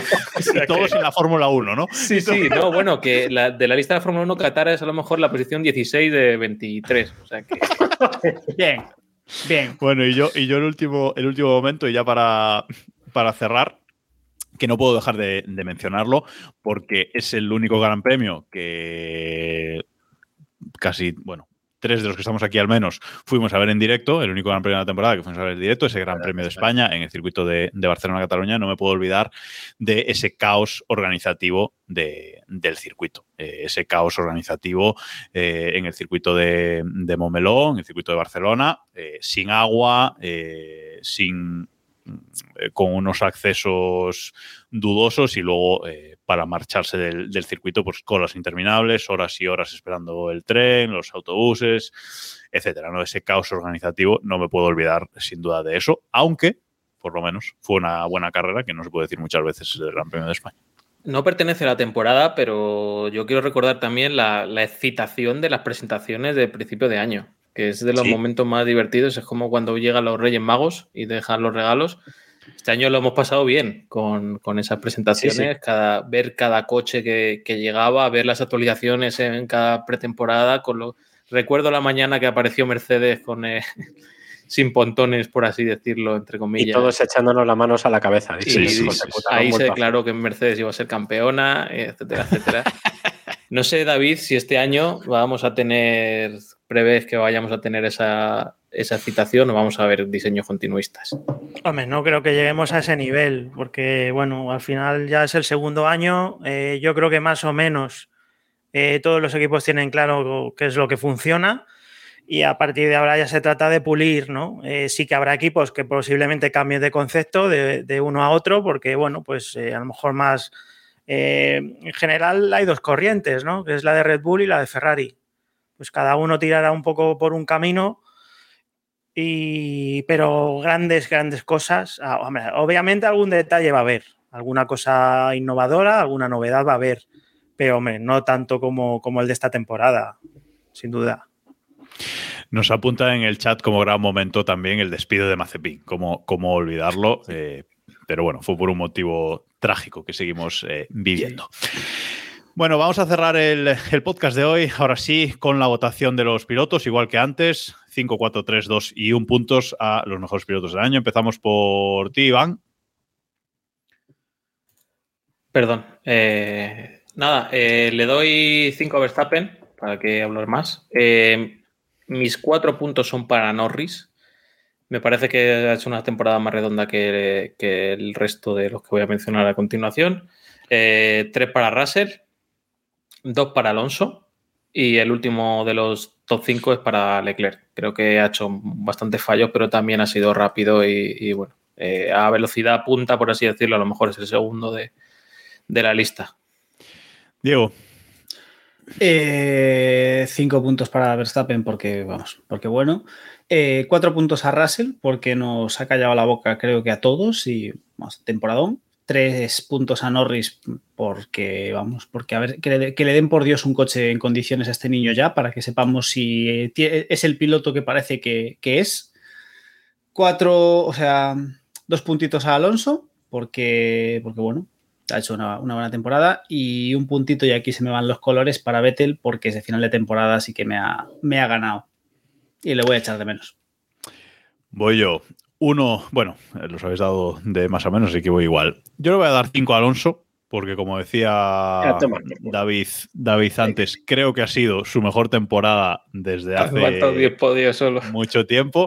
Llevo viviendo, llevo viviendo, la mejor temporada de Alonso 35 años de vida, tío. pues ese es el mérito, Diego. Ahí está, ahora lo entiendes. Ahora lo entiendes.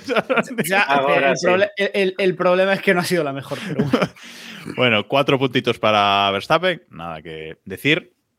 Tres para Russell, sobre todo por, sorpresa, porque no, no, esperaba que hiciera que fuese Mr. Top 5 y hiciera este temporadón, incluso con una victoria, y que Hamilton no la consiguiera. Dos para Norris, poco más que añadir con lo que ya habéis dicho, ha aguantado el solo al equipo. Y uno para Leclerc, porque a pesar de todo, eh, ha sido subcampeón del mundo, ha conseguido un montón de, de poles y la verdad es que se, se merece también llevarse algún puntito. David. Pues yo le doy 5 a Verstappen, impecable desde todos los puntos de vista. 4 eh, se los doy a Russell, eh, porque también ha hecho una temporada prácticamente perfecta. Bueno, muy buena y, sobre todo siendo su primera temporada arriba. Tres puntos a Norris, eh, también por, lo que ya hemos comentado. dos a Leclerc, porque aunque sí que es cierto que ha cometido algún error, la primera, el primer tercio de temporada fue muy bueno y, su velocidad ha sido bestial, ¿no? Y el último punto a Fernando Alonso. Eh, sí que es cierto que ha tenido una gran temporada. Mm, nada del otro mundo en Fernando, quizá eso juega en su contra. Y tampoco es lo mismo estar en mitad de, de parrilla que estar arriba del todo, ¿no? Así que bueno, un punto. Pues remato yo, ¿no?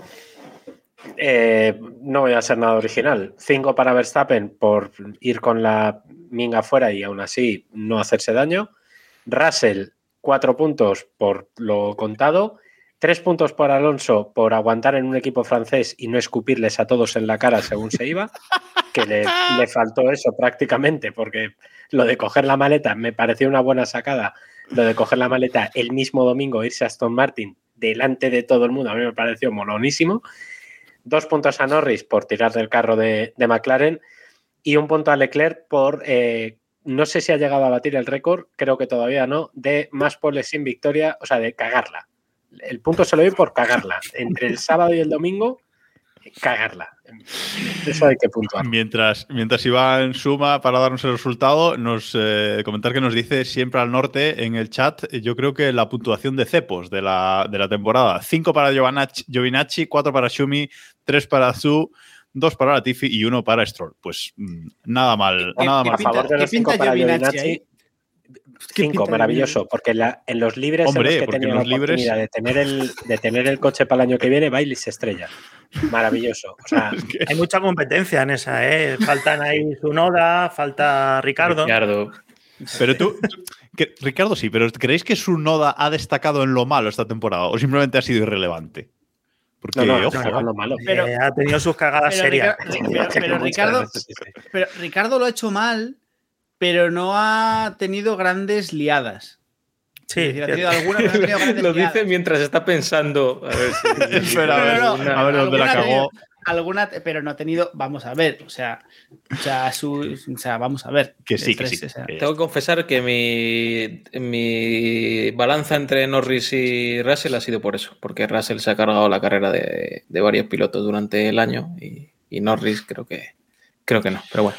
Eh, resumen, Sí, eh, Verstappen 24, primero. Eh, segundo Russell, 18. Tercero Norris, 14. Quinto Alonso, 13. Eh, sexto Leclerc, 5. Y séptimo Vettel, un puntito. Quinto pues, constitucional. Muy quinto constitucional. De nada, ¿eh? De nada. Bueno. y hasta aquí el resumen de la de esta temporada de Fórmula 1 2022, eh, capítulo más largo de la temporada. Muchísimas gracias, David Plaza, por aguantarnos estas casi dos horas eh, por aquí. Muchísimas gracias por aportar tu, sabiduría, que la verdad es que eh, siempre nos encanta tenerte por aquí. Nada, esto es un placer. Esto para mí es nada, 10 minutos. Con GPK. Viniendo de donde venimos. Bueno, ya sabéis que podéis encontrar a, David en Twitter, arroba de Plaza V, eh, en motor.es, por supuesto, y también eh, en nuestro podcast hermano, el GPcast. Eh, también lo podéis encontrar por ahí, que en Twitter sigue siendo GPcaster, creo recordar, ¿no? O sea que, bueno. Sí. ahí está. y, y a todos los que habéis estado aquí siguiéndonos en directo, muchísimas gracias. Muchísimas gracias a los que nos escucháis en eh, formato podcast. Eh, recordad entrar a nuestro grupo de Telegram, t.m barra F1, más de 450 miembros y muchos memes. Gracias, Iván, David, Diego, por estar aquí una semana más. Héctor, un saludo también eh, desde aquí.